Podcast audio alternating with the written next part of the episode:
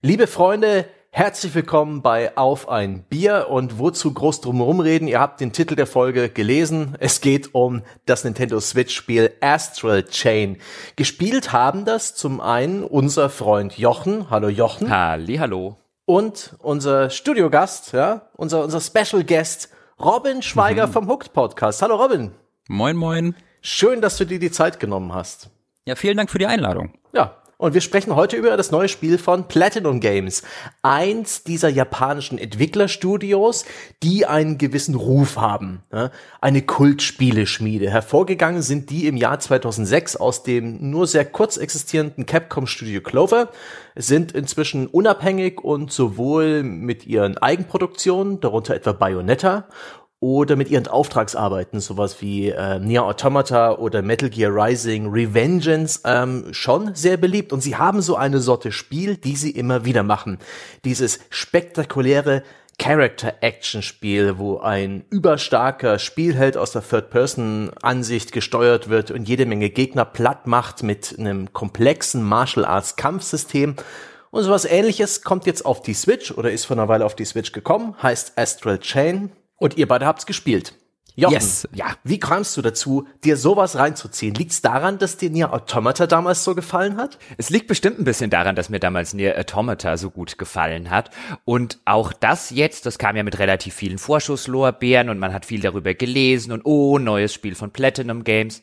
Und ich hatte gerade akut die letzten Wochen nicht so wirklich was, auf was ich Lust hatte. Dann habe ich die Screenshots gesehen und äh, das sah sehr generisch, Cyberpunk, Neonblau und so aus. Und dann war ich im ersten Moment ein bisschen, nicht abgestoßen, aber so ein bisschen ein, oh, so über die Screenshots verkaufst du mir das jetzt gerade nicht, aber was spielst denn sonst? Und dann dachte ich, ach komm, gibst du dem Ding mal eine Chance. Und ehe ich mich versehen hatte, hatte ich 35 Stunden rein versenkt. Und es war wirklich ich glaube, ohne dass ich Nier Automata gespielt hätte, hätte ich das nicht gespielt. Ich habe auch keins der Bayonettas gespielt. Deswegen ist hier äh, Robin unser Experte, wahrscheinlich eher für die Sorte Spiel. Aber ich habe das durchaus mit Freude gespielt, bin allerdings wieder so gringig drauf, dass ich sagen muss, mein Gott, ist das heillos überbewertet überall. Und jetzt erwarte ich einfach mal, dass Robin als selbsterklärter Otaku das Ding natürlich aus Pflicht gespielt hat, weil er den Platinum-Katalog ohnehin komplett auf die Uhr haben will und dass er heute unser Hype-Man sein wird. Ja, eigentlich schon alles gesagt, muss ich gar nichts dazu sagen. Also tatsächlich ist es so, dass ähm, wir haben auch eine Review auf unserem Kanal dazu produziert und da bezeichne ich es ebenfalls als innovatives Meisterwerk. Ähm, deswegen bin ich da, glaube ich, der perfekte Gesprächspartner. Oh, das wird toll. Ähm, ich, äh, ich bin aber tatsächlich aus einer sehr anderen Richtung gekommen, ähm, weil, wie du gerade sagtest, ich bin halt wirklich riesiger Platinum Games Fan. Äh, das Character Action Game Genre ist womöglich mein Lieblingsgenre allgemein ähm, und deswegen war, also und ich liebe auch nie Nier und Nier Autom ich sage immer Automata im vollen Bewusstsein, dass das die falsche Aussprache ist, es tut mir leid. Ähm, diese Spiele liebe ich auch, aber ich bin mir sehr bewusst darüber, dass das so ausre dass äh, Nier Automata ein krasser Ausreißer ist für Platinum Games.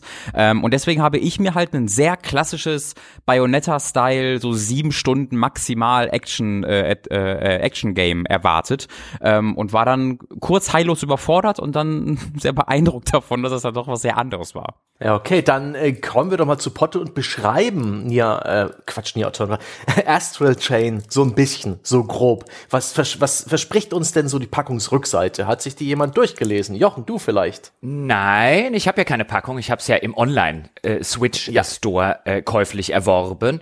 Ich versprach mir allerdings, Offen gestanden ein bisschen was ähnliches wie bei Nier Automata, was jetzt das reine Spielprinzip angeht, denn wir steuern, du hast es schon gesagt, unsere Spielfigur aus so einer Schulterperspektive, so eine klassische Third-Person-Ansicht. Und ich habe mir ein Action-Kampfsystem erwartet. Ich habe mir ein paar Rollenspielelemente, was den Charakterausbau anging, erwartet. Ich habe mir eine nette, interessante Science-Fiction-Handlung erwartet. Ich wusste wirklich relativ wenig über das Spiel. Ich wusste handlungstechnisch auch überhaupt nicht, worum es ging. Ich habe nur anhand der Screenshots gesehen, oh, offensichtlich irgendeine Polizeieinheit irgendwo in einer Cyberpunk-artigen äh, Zukunftswelt, in so einem Indust äh, Industrial will ich schon sagen, aber in so einem Großstadt-Setting, ähm, sehr dunkel, sehr grau, viele Neonlichter und äh, mehr, viel mehr habe ich mir gar nicht erwartet und das ist auch ein bisschen das, was ich bekommen habe. Also wir haben es mit einem, würde ich jetzt zumindest sagen, relativ klassischen Actionspiel zu tun, Third-Person-Actionspiel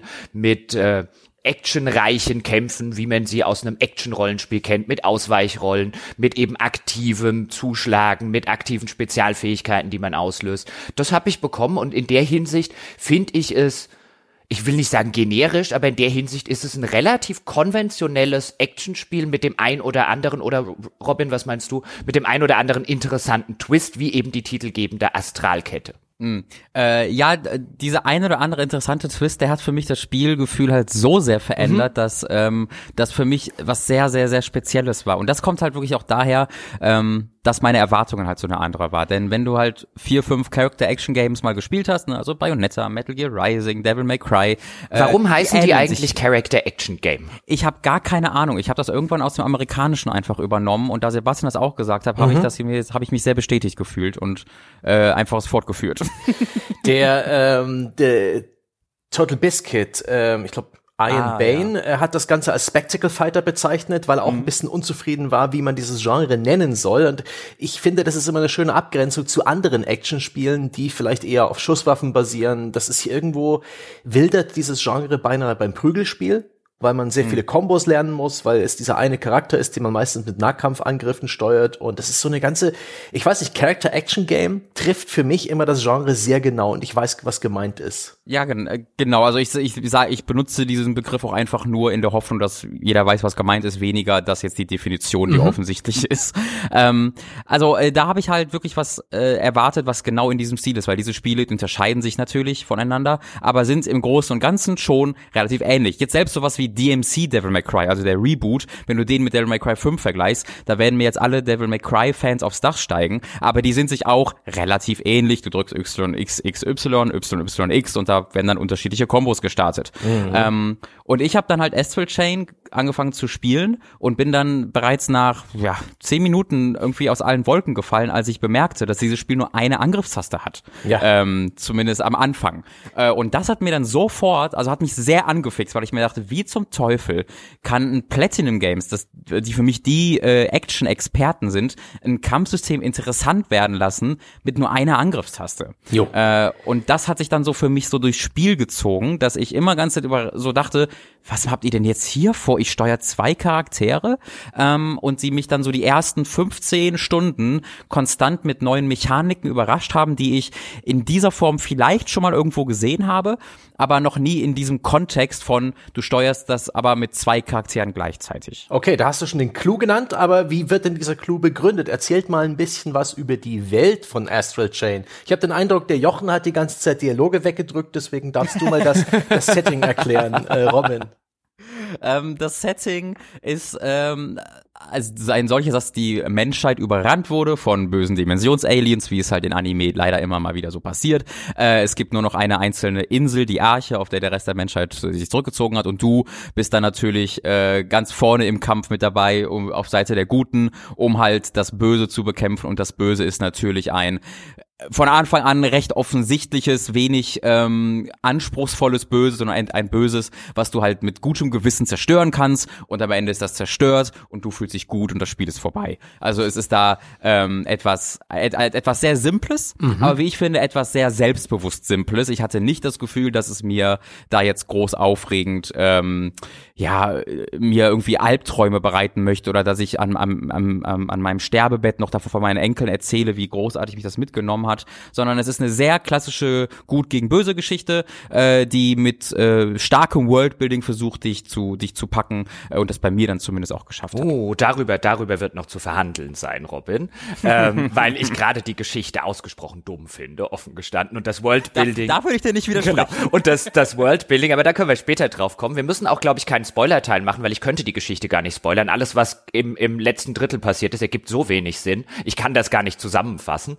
Und bei dem Worldbuilding viele tolle Ideen, würde ich sagen, aber lässt sehr, sehr viel liegen, leider Gottes. Aber da können wir in einem eigenen ähm, Teil dann später im Podcast gern drüber reden. Äh, Sebastian wollte, glaube ich, auch ein bisschen darauf hinaus, wie wird denn dieser zweite Charakter begründet, den man dort steuert. Und es ist so, also diese Wesen, diese Dimensions-Aliens, die werden auch als Chimären bezeichnet. Und um sich gegen die zur Wehr zu setzen, hat die Menschheit in Gestalt eines, dieses Anführers, eben dieser Polizeieinheit, in der man sich dort bewegt, dieser Spezialeinheit, der hat sozusagen ähm, Chimären, ja, wie auch immer gearteter Weise erschaffen, also gutartige Chimären und die Menschheit benutzt die jetzt und die Mitglieder dieser Spezialeinheit benutzen die jetzt, um gegen diese bösen Invasoren zu kämpfen. Und am Anfang des Spiels bekommt man seine erste, die heißen Legionen, die erste dieser Legionen oder dieser gutartigen Chimären und die steuert man, wenn man das möchte. Also in der Regel übernimmt die KI die Steuerung. Man muss sie aber manuell rufen und auch manuell wieder wegschicken. Da gibt es auch ganze Mechaniken dazu. Ähm, und diese Legionen, die benutzt man dann im Kampf und die sind eben mit dieser titelgebenden Astralkette mit der eigenen Spielfigur verbunden und man kann mit einem Analogstick diese Legionen auch tatsächlich händisch steuern. Man kann zum Beispiel äh, ihr dann mehr oder weniger sagen, beziehungsweise man steuert sie eben mit dem Analogstick um den Charakter drumrum, je nachdem nachdem wie lange eben diese Kette ist. Die Kette kann man im weiteren Spielverlauf mit Spezialfähigkeiten, ähm, wenn man da was freischaltet, beziehungsweise mit Items, mit denen man den Charakter aufbessern kann, kann man diese Kette erhöhen oder die Reichweite dieser Kette zumindest bis zu einem gewissen Grad. Aber man hat eben diese zweite Figur, die in einer Art Orbit um den eigenen Charakter steuerbar ist. Und das wirkt aus der Ferne auf mich schon irgendwie ungewöhnlich bis eigenartig. Ist es wirklich ein Spiel, das vom Spieler Multitasking erfordert? Ist die eigene Spielfigur wirklich bloß die Hälfte des Teams? Oder ist diese Legion, die man da steuert, eher so eine Art Bonus-Goodie? Und es ist gar nicht 100% des, der Kampfzeit nötig, ähm, dieses andere Ding auch zu steuern. Denn ich, das ist wie, wie dieses, äh, ne, mit dem, mit der einen Hand vom Kopf, auf dem Kopf hoch und runter machen und mit der anderen Hand vom Bauch die Kreisbewegung. Ja, so völlig getrennte Dinge. Das fällt einem sehr schwer. Ist das, ist das ein Fall von sowas, wo man praktisch sein Hirn irgendwie aufspalten muss und seine Aufmerksamkeit und zwei Dinge unabhängig voneinander gleichzeitig steuert oder sind da ein paar Stützräder dran an dem System? Ähm, ich würde, ich würde sagen, das arbeitet zusammen, weil ich bin jemand, also ich bin absolut und zu 100 Prozent unfähig, irgendeine Art und Weise Multi äh, Multitasking durchzuführen. Wenn ich irgendwie auf einen Bildschirm gucke und von links spricht mich jemand an, dann werde ich den wahrscheinlich nicht hören. Ich bin da wirklich völlig unfähig. Ähm, und äh, bei Spielen, die von mir Multitasking erfordern, bin ich auch einfach raus. Das kann ich einfach nicht. Das war bei mir bei diesem Spiel nie ein Problem, ähm, weil immer beides zusammenarbeitet. Also was ich zum, oder ich weiß nicht, ob es geht, aber was ich zumindest nie gemacht habe, ist, dass ich nur mit meiner Figur Ziel A verfolgt habe in einem Kampf und dann mit, meine, mit meiner Legion Ziel B verfolgt habe, sondern ich habe immer mit beiden Einheiten das gleiche Ziel verfolgt und zusammengearbeitet. Und im Endeffekt war es dann so, ähm, dass es dann quasi zu einer Art Waffe wird von dir äh, und das dann äh, genauso wenig Multitasking erfordert, wie halt ein Schwert zu schwingen ähm, in einem Devil May Cry, weil es einfach Teil von deinem Charakter ist. Aber gleichzeitig, ähm, und das mu muss ich da betonen, meiner Meinung nach immer noch was sehr sehr, sehr Einzigartiges ist, ähm, weil du eben, wie äh, Jochen sagte, die Kette im Kampf benutzt. Ja? Also Bewegungsoptionen sind hier viel wichtiger als in anderen Character-Action-Games, ähm, weil du, ähm, wenn du die Kette zwischen deiner Legion und deinem Charakter etwas spannst, Leute damit abfangen kannst, also Gegner abfangen kannst, wenn sie da reinfliegen und die dann zurückwerfen kannst, äh, zum Beispiel. Und da hast du ganz viele Bewegungsoptionen. Äh, und das mochte ich halt sehr, dass es nicht nur darum geht, ich gehe zum Gegner hin und dann hau ich auf ihn drauf und am Ende ist er Platz. Ähm, sondern hier äh, ist es lohnenswert, zurückzubleiben, mit deiner Kette zu agieren, Leute zu umzingeln ähm, und gelegentlich auch mal die Legion ähm, zurück zu, äh, zurück zu äh, ja, fordern, so dass du kurz alleine kämpfst. Das hat auch äh, in manchen Situationen Vorteile. Ähm, und das mochte ich dann sehr, aber ohne dass ich jetzt dachte, oh, das ist mir zu viel. Ja, volle, hm. volle, volle Zustimmung an der Stelle. Ähm, es ist ungewöhnlich gut, wie gut dieses Spiel das umsetzt, weil es vermeidet in nahezu jeden möglichen Stolperstein reinzutreten. Robin hat schon einige genannt. Gerade dieses ganze Multitasking, also dieses, ich steuere eigentlich zwei Figuren, die unabhängig oder weitgehend, zumindest im Rahmen eben der Länge dieser Kette, weitgehend autonom voneinander arbeiten und ähm, diese zweite Figur, die hat auch noch eine KI. Das heißt, jederzeit, wenn ich der Figur nicht sage, was sie machen soll, dann macht die KI irgendwas, in der Regel halt einfach den nächstbesten Gegner anzugreifen, beziehungsweise den Gegner, den ich anvisiert habe. Und da gäbe es so viele Möglichkeiten, in irgendeine Falle reinzutappen und das Spiel vermeidet sie eigentlich alle. Also es ist, man kann sich gewissermaßen für dich oder Robin ein bisschen vorstellen wie einen Twin-Stick-Shooter. Du steuerst deine eigene Figur mit einer Analogtaste und eben die, die Legion auf Wunsch mit der anderen Analogtaste. Du hast eine Schultertaste, die linke Schultertaste, die ist dafür da, die Legion zu rufen und wieder wegzuschicken. Ähm, beziehungsweise ranzurufen und nach vorne wegzuschicken. Es gibt noch eine andere Taste, um sie sozusagen ganz wegzuschicken, gewissermaßen einzupacken. Ähm, und das kannst du zum Beispiel nutzen, wenn du halt möchtest, eine bestimmte, die Legion ist irgendwo unterwegs und du willst aber, dass sie den Gegner vor dir angreift. Einmal linke Schultertaste kommt die Legion an der Kette zurück. Wieder linke Schultertaste schickst du sie sozusagen nach vorne und sie greift dann diesen Gegner an. Du kannst dann solche Dinge machen. Robin hat ein paar schon erwähnt. Ähm, noch ein paar andere oder eine andere Sache zum Beispiel. Du kannst einen Gegner mit dieser Kette einkreisen. Dann ist der Gegner kurzzeitig gefesselt und wehrlos. Das heißt, du musst dann halt deine Legion mit einer Schultertaste, während du mit der anderen deinen Charakter bewegst und vielleicht zuhaust, weil zuhauen liegt auf der rechten Schultertaste.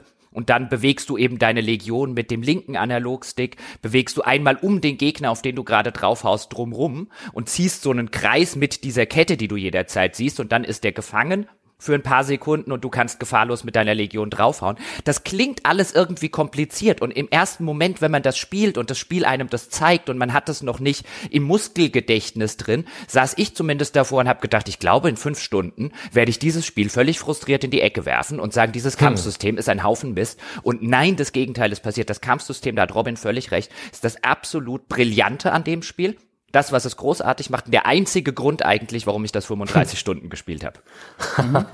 Was, was, was, wo ich äh, da ein echtes Kompliment aussprechen muss von Platinum, weil das die größte Schwäche dieses Studios eigentlich ist, ist ähm, die äh, Spielerführung da am Anfang, weil was Platinum gar nicht kann, sind Tutorials. Normalerweise bei Platinum spielen die startest du und dann spielst du die sieben Stunden später durch und dann guckst du im Internet und denkst, ach, ich hätte auch das machen können. So grundsätzliche Mechaniken wie Ausweichen sind im Metal Gear Rising nicht Teil des Tutorials oder so, sondern musst du dir als Skill kaufen und kannst du komplett verpassen. Ähm, und Astral Chain geht da den komplett anderen Weg und du spielst es wirklich zwei, drei Stunden und bekommst dann das erste Mal so einen ungefähren Überblick, wie das Kampfsystem wirklich dann aussieht und die nächsten 10, 15 Stunden bekommst du dann kontinuierlich halt neue Legions an die Hand, die dann das ähm, Spiel dann konstant komplexer machen, aber ohne dich davon dazu überfordern und ich glaube auch ohne, dass du jetzt zwingend mit dieser Komplexität wirklich interagieren musst. Ja. Also ich habe das gemacht, deswegen kann ich es nicht genau sagen, aber ich vermute mal, wenn du wolltest, könntest du auch sagen, ja, die anderen Legions sind cool, aber das ist mir ein bisschen zu viel, ich bleib lieber bei meinen ein, zwei. Ja,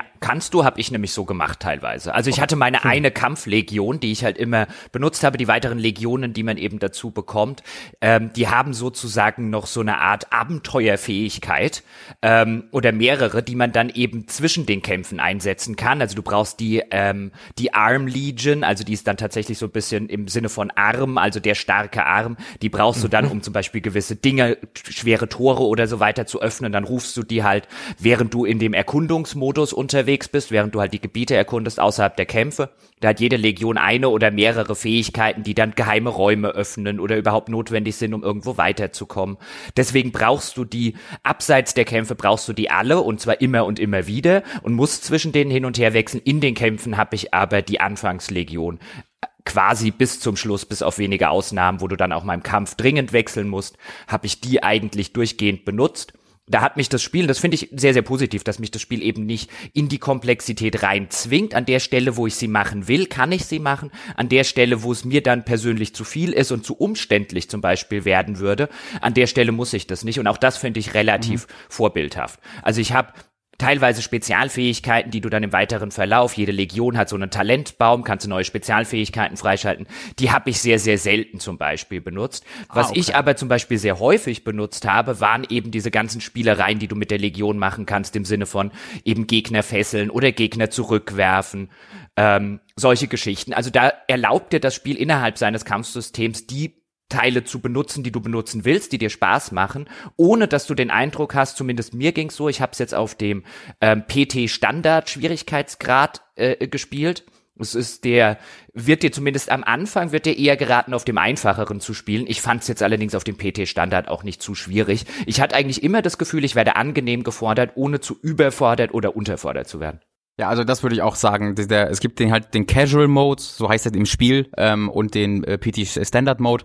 Ähm, Im Casual Mode wird man halt nicht gerankt, was ich ziemlich cool finde als Option, weil ich habe halt mehrere Bekannte, die äh, einfach von diesen Spielen abgeschreckt werden, weil die haben dann die die vollführen dann Kampf und fühlen sich gut und dann bekommen sie ein D-Ranking und fühlen sich dann deswegen schlecht. Das musst du ganz kurz erklären, wie das ähm, Astral Chain macht für die Leute, die das jetzt nicht wissen, diese diese mhm. Genre mit dem also Ranking. Also, Genau, also im Normalfall ähm, teilt sich dieses Spiel eben die verschiedenen Kämpfe jeweils auf. Dass äh, du, äh, wenn du ein, äh, ein Kapitel abschließt, am Ende des Spiels sagt so, du hast hier neun verschiedene Kampfarenen quasi durch äh, vollführt und am Ende jeder dieser Kampfarenen äh, bekommst du dann einen, äh, einen Rang dafür, wie gut du gekämpft hast äh, und du, dir wird aufgelistet, ähm, was sie da bewerten, etwa wie gut du gekontert hast, wie oft du getroffen wurdest, äh, wie viele Legions du benutzt hast, wie viele Waffen du benutzt hast. Äh, ähm, und je besser du da bist, desto einen besseren Rang bekommst du halt bis zu S+. Ähm, das sie übrigens geändert haben, was ja vorher auch im Platinum-Spiel immer SS war, das haben sie mal zu S geändert, das ist vielleicht gar nicht so eine schlechte Idee gewesen. Ähm, aber wenn dich das halt stört, weil du eben nicht bei den vielleicht besseren Rängen äh, ankommst, sondern immer es gerade so schaffst und dich eigentlich gut fühlst, weil du es geschafft hast, aber dann kommt jedes Mal diese Einblendung, Rang D, Rang E, was auch immer. Und das kann ich dann demotivieren. Und da haben sie halt gesagt, hier, dann bauen wir dafür den äh, Casual Mode ein und da bekommst du keine Zahlen, äh, keine Buchstabenwertung danach, sondern dir wird einfach gesagt, sehr gut, du hast den Kampf erfolgreich abgeschlossen und das war's. Ähm, ich würde aber auch sagen, also falls ihr äh, schon so ein bisschen Erfahrung mit Actionspielen habt, dann ähm, ist der Standard da schon die richtige, die richtige Wahl für euch, weil so richtig schwierig ist das Spiel nicht, so wie man das vielleicht von, von anderen äh, Spielen dieses Genres kennt. Ja, und ich, ich muss an der Stelle noch ganz kurz sagen, als Nicht-Experte dieses Genres, ich habe mir häufig genug ein A oder sogar ein S Plus verdient, um dieses ja. Ranking motivierend zu finden. Also am Anfang war es natürlich so, gerade wenn man noch ein bisschen ähm, ja, wenn man sich reinfindet in das Spiel und in diese ganzen, ähm, in diese ganzen Komplexitäten des Kampfsystems. Und das Spiel ist ja auch ein bisschen darauf angelegt, dass man Missionen mehrfach spielt. Da gibt's extra eine Option dafür. Also so statt einem New Game Plus gewissermaßen, Dinge mehrfach zu spielen. Es gibt auch in jedem dieser einzelnen äh, Abschnitte gibt es Gebiete, äh, in die kannst du noch gar nicht rein beim ersten Durchgang ähm, schlicht und ergreifend, weil dir die notwendige Legion dazu fehlt und dann musst du sie später, wenn du die in der Story freigeschaltet hast, quasi nochmal zurückgehen und den Einsatz nochmal spielen, wenn du das möchtest. Das heißt, gerade am Anfang wird man relativ häufig mit so einem D-Rating oder mit einer D-Bewertung, die nicht sonderlich gut ist eben in diesem Schulnotensystem, das hier aus Japan angewendet wird, ähm, mit dem wird man da äh, konfrontiert und man hat eigentlich gar keine Chance, ein besseres Rating zu kriegen an dieser Stelle. Also am Anfang war es ein bisschen demotivierend, aber später, finde ich, ist das eigentlich eine nette Sache gewesen, weil immer wenn ich so richtig, richtig gut war, hat mich das Spiel dann auch mit einer guten Belohnung belohnt. Oder mit einer Bewertung. Mhm. Ist es denn lediglich also so fürs Ego so ein Ranking oder gibt es auch tatsächlich einen handfesten Vorteil? Irgendwelche Upgrade-Punkte oder irgendwelche Ressourcen, irgendetwas Handfestes für ein S Plus oder ein S-Ranking? Boah, das ist eine sehr gute Frage. Es gibt halt einen First-Time-Bonus, wenn du das einfach durchspielst. Da ist das aber egal, welchen Rang du hast. Ich weiß ehrlich gesagt nicht, ähm, ich glaube, doch, du hast quasi Erfahrungspunkte. Du steigst in einem, in einem Polizeirang auf.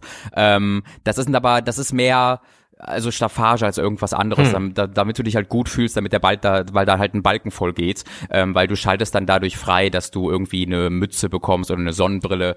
Ähm, nee, aber viel auch, mehr ist es, auch, glaube ich. Nicht. Auch mehr Hitpoints zum Beispiel bekommst du, wenn du im Polizeirang okay. aussteigst. Also das habe ich wieder vergessen. Es ist aber. Das ist dann jetzt schon relevant. Ja, bis zu einem gewissen Grad, würde ich sagen. Also es ist so, dass du dich schon ein bisschen freust, wenn du einen höheren Rang kriegst und der auch mehr als nur diese positive Benotung hat. Aber es ist nicht so, als hätte ich irgendwann das Gefühl gehabt, oh, hier habe ich jetzt ein D-Rating, ich sollte die Mission nochmal spielen oder so. Mhm. Das ist nie passiert. Ja. Ähm, ich weiß jetzt nicht, ob wir jetzt schon zu lange beim Kampfsystem sind, aber ähm, ich hätte da noch eine eine Sache, wo ich vielleicht ja. mal ähm, aus meiner Sicht, also weil ich bin ja wirklich jemand, ich liebe dieses Genre. Ich habe halt Bayonetta, glaube ich, zehnmal durchgespielt oder so, in, äh, seit es rausgekommen ist. Ich kann euch übrigens immer noch nicht sagen, was da erzählerisch passiert, ähm, aber ich habe es wirklich äh, zehnmal durchgespielt oder vielleicht sogar mehr. Ähm, und aus dieser Perspektive äh, war dieses Kampfsystem halt dann so interessant, weil was Jochen da gerade, was du gerade sagtest, ähm, du hast es halt größtenteils mit einer Legion durchgespielt. Sobald ich dann eine neue der insgesamt fünf Legions bekommen habe, hat sich für mich das Kampfsystem damit durch immer von Grund auf verändert, ähm, weil ich immer alle Möglichkeiten so gut es geht ähm, nutzen wollte. Äh, und weil, weil mir das dann auch Freude macht. Ich bin dann in den Trainingsraum zurück, habe da dann eine halbe Stunde verbracht und die ganzen ähm, Kombinationen ausprobiert, denn du hast halt drei unterschiedliche Waffen an deinem Charakter. Und jeweils, also jede Legion hat andere Kombos mit unterschiedlichen Waffen muss, muss man sich vorstellen. Äh, und da erstmal das alles ausprobiert. Und da habe, hast du dann so Situationen, um das mal ganz kurz zu umschreiben, dass du etwa in der Ferne äh, einen Gegner siehst, äh, du mit deinem, mit deiner Beast Legion äh, auf, auf ihr Reiten schnell hinrennen kannst. Du siehst dann, der Gegner greift dich an, wechselst dann zu deiner Schwert Legion, die hat den sogenannten äh, Saidatsu-Modus, wodurch du in eine Zeitlupen Schwert, äh, oh, wie soll ich das sagen? Wenn ihr Metal Gear Rising gespielt habt, kennt ihr das? Also da zoomt die, die Kamera an das Schwert hinein und ihr könnt quasi mit dem Analogstick genau sagen, in welche Richtung ihr mit dem Schwert schlagen wollt, dieser Legion. Und wenn man das richtig timet, äh, könnt ihr den Angriff des Gegners damit unterbrechen und er wird zurückgeworfen. Dann habe ich zur Arm Legion gewechselt und dessen Spezialfähigkeit ist, dass du in die Arm Legion hineingehst und ihn quasi als Mech steuerst äh, und so dann äh, direkte Kontrolle über die Legion ausübst und damit kannst du ihn dann in die Luft feuern und dann zur Armbrust, äh, zur Bogenlegion wechseln und ihm halt in der Luft zusetzen. Also so habe ich dann das Spiel tatsächlich äh, äh, gespielt sehr gerne. Und was da dann, was halt, was halt sehr, sehr cool ist erstmal, was halt schade ist für Leute, ähm, die dann aus meiner Perspektive zu dem Spiel kommen, ist, dass es halt wirklich nur diesen Standardschwierigkeitsgrad beim ersten Durchgang gibt und nicht den höheren, den man erst danach freischaltet, weil das führte bei mir dazu, dass ich so ziemlich jeden Kampf mit einem der höheren Rankings abschloss, auch wenn ich das Gefühl hatte, dass ich gerade schlechter kämpfte. Weil halt die Skill Ceiling, also die ähm, Decke, wie, wie gut du werden kannst in diesem Spiel, bevor du immer, bevor du quasi eine, eine, eine Grenze, auf eine Grenze triffst, wo du denkst, okay, viel besser geht es nicht, die ist in ähm, Astral Chain verglichen mit sowas wie Devil May Cry 5, was du halt 200 Stunden spielen kannst und immer noch neue, neue Attacken finden kannst, sehr viel niedriger. Ähm, das fand ich okay, weil ich bin, ich bin halt an so einer Grenze, ich bin da zwar ziemlich drin, aber ich muss das jetzt nicht 500 Stunden spielen, aber wenn halt Leute so richtig krass sich in diese Kampfsysteme reinfuchsen und dann nur diese Spiel für einen Monat spielen, ähm, dann könnte Astral Chain da ein bisschen enttäuschen auf, äh, auf, auf lange Sicht, gerade für so Platinum das, das, das, das klingt total, also super, wie du es jetzt erzählst, was du alles gemacht hast. Also viele Dinge dabei, die habe ich erst gar nicht ausprobiert, weil und das wäre jetzt auch mein, meine nächste Frage gewesen, aber die hast du quasi schon beantwortet, weil zumindest auf dem PT-Standard-Schwierigkeitsgrad das der höchste ist, wenn ich die Mission zum ersten Mal spiele. Erst wenn ich sie damit durchgespielt habe, schalte ich für ein weiteres Durchspielen einen höheren Schwierigkeitsgrad frei. Ich hätte mich jetzt insofern, das klang jetzt total cool, aber auch wie was, was ich dreimal gemacht habe, wenn ich es gemacht habe und dann festgestellt habe, das dauert so lange. In der Zwischenzeit habe ich mit ganz normalen Angriffen den Gegner einfach schon fünfmal umgebracht. Also es ist es ist Selbstzweck. Also man muss, es ist wirklich ein Selbstzweck. Ähm, es ist dieses Ding, dass du, dass die Frage ist, ob du dieses Spiel dann spielst, einfach weil du den coolen Shit sehen willst. Also für mich geht's dann weniger um die Effizienz, sondern einfach darum, dass das Spiel für mich diese Faszination daraus äh, zieht, zu sehen, ähm, wie ich die verschiedenen Angriffe kombinieren kann und dann oftmals halt entdecke, weil das ist so eine, so eine Platinum-Spezialität, dass du dann halt nach 20 Stunden entdeckst, oh fuck, wenn ich von diesem Angriff in diesen Angriff übergehe, ist da eine ganz andere Animation oder noch ein ganz anderer Angriff drin versteckt. Aber es hat halt eben wegen dem recht relativ niedrigen Schwierigkeitsgrad, ähm, ist es halt wirklich Selbstzweck und du, du machst es einfach nur, weil du es halt cool findest, aber das Spiel motiviert dich nicht wirklich extra dazu. Also ich kann das schon gut verstehen, dass man gern stylisch kämpfen will. Was mich interessiert, Jochen, war dir klar, dass das Spiel dieses Potenzial bietet, ein bisschen komplexere Moves durchzuführen, ein bisschen stylischer zu kämpfen? Hatte das Spiel das verraten oder hat Robin hier äh, praktisch in Eigenrecherche den ganzen coolen Shit rausfinden müssen Oh, oder wie, wie, wie, wie lief das für dich? Weil du hast ja darauf verzichtet. Ich habe auf manche Sachen verzichtet. Also jetzt so wie Robin das zum Beispiel geschildert hat, um einen Gegner, und das kann man durchaus tun, einen Gegner zu attackieren, in drei verschiedene Legions zu wechseln und dann richtig coole Kombos mit denen zu machen.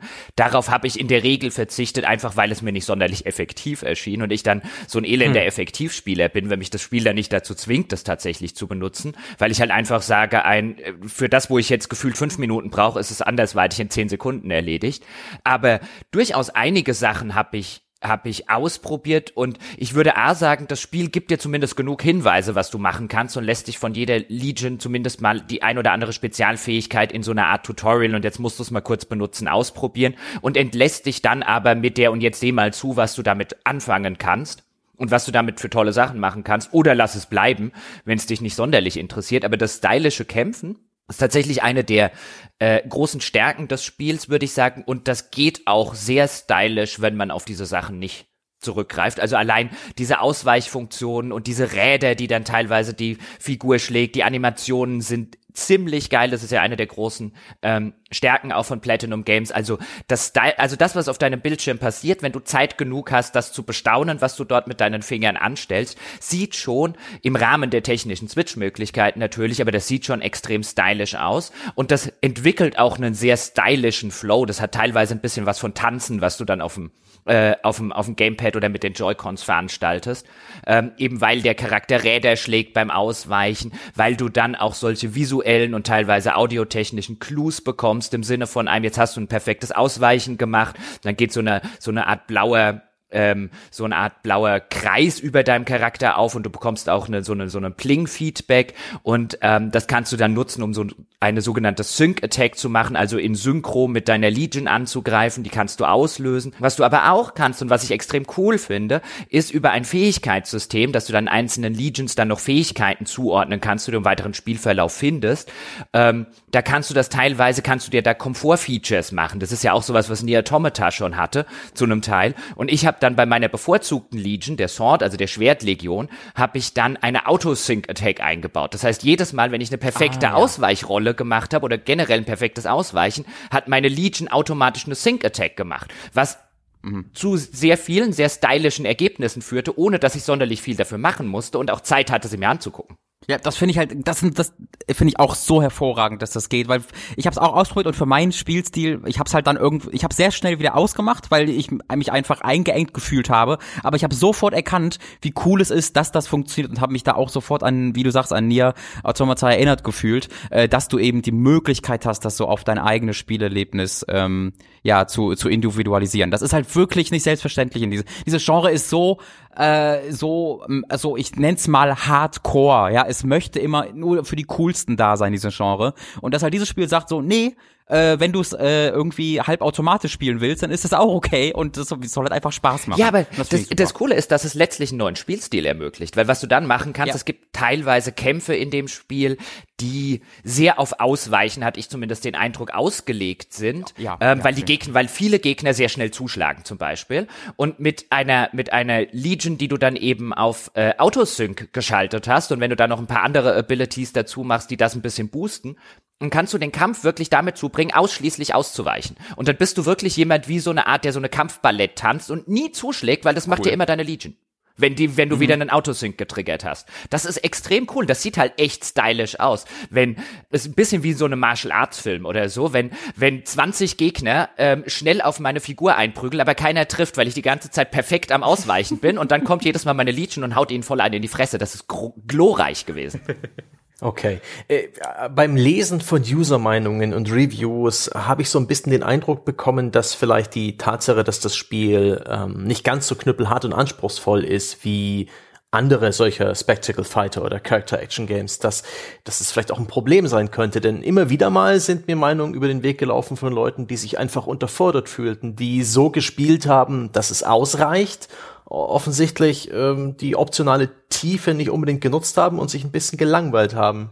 Was sagten ja, ihr dazu? Verstehe ich, also das verstehe ich total. Also, wenn du halt ähm, wenn du halt nicht gefordert wirst, diese Option zu nutzen, dann kann es halt so sein, dass es ist wie bei Jochen, dass du dich dann einfach wohl damit fühlst. Ähm, du kann, es kann aber auch sein, dass du einfach nicht verstehst, wie oder wann du diese zusätzlichen Optionen nutzen sollst, es aber eigentlich gerne machen würdest, ähm, aber dann nie dazu kommst, weil die Gegner halt tot sind, äh, bevor du überhaupt wechseln musst. Ähm, deswegen, also ich finde, das ist ein total valider Kritikpunkt. Ich verstehe auch ehrlich gesagt nicht, warum Platinum sich dagegen entschieden hat zu sagen, dieser dritte Schwierigkeitsgrad, äh, Platinum Ultimate heißt er, ist von Anfang an auswählbar. Ähm, du musst die halt das Spiel einmal komplett durchspielen, was normalerweise jetzt nicht das große Problem ist bei den Spielen, aber das Ding dauert halt 30 Stunden. Und zu verlangen, dass du ein Spiel 30 äh, Stunden durchspielst, um dann die vielleicht reale, die echte, die anspruchsvollste Erfahrung zu bekommen, äh, das ist, finde ich, eine sehr schwer verständliche Entscheidung. Was ja, was ja noch ein bisschen dazu kommt, und ich glaube, da krankt das Spiel dann vielleicht auch bei den Leuten, die du jetzt zitiert hast, Sebastian, ein bisschen, aber die können den Finger nicht so recht drauflegen es gibt relativ viel optionalen Krempel. Also du bist ja Mitglied einer Polizeieinheit und du hast halt deine sozusagen deine Story-Mission, du weißt auch jederzeit, wo die Story weitergeht, aber in die Areale, in denen du dann abgesetzt wirst, es gibt also keine Open World oder so, sondern kleinere ähm, äh, ja kleinere Gebiete, kleinere Hubs, in denen gibt's aber noch Nebenquests zu machen. Und erstens sind die Nebenquests allesamt nicht sonderlich gut, wenn nicht sonderlich gut ist eigentlich noch euphemistisch umschrieben. Aber gerade am Anfang, weil die sind dann häufig mit Kämpfen oder du weißt noch nicht, dass sie sich sehr schnell wiederholen.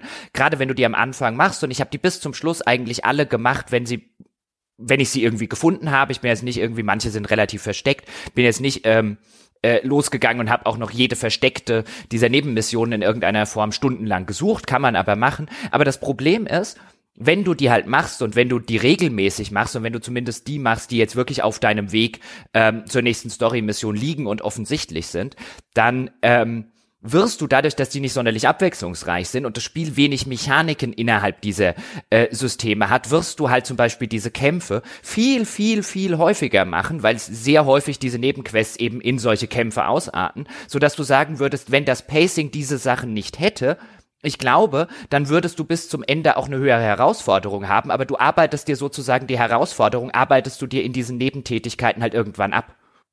Ja, dann, dann packen wir das Kind doch mal bei diesem Schopf, des, äh, den gerade auch schon der Jochen in der Hand hat. Es ist halt kein sieben Stunden lineares Actionspiel vom einen Level in den nächsten, kuratiert von den Entwicklern, was die Gegner-Encounter angeht und so weiter, sondern es ist ein bisschen offener. Es hat so ein bisschen eine Such dir was aus Struktur. Es gibt, es gibt wohl immer wieder abwechselnd größere Hubwelten, in denen man halt Polizeiarbeit treiben kann und so weiter. Das Spiel ist so ange, äh, angefüttert mit, mit Füllmasse, ja.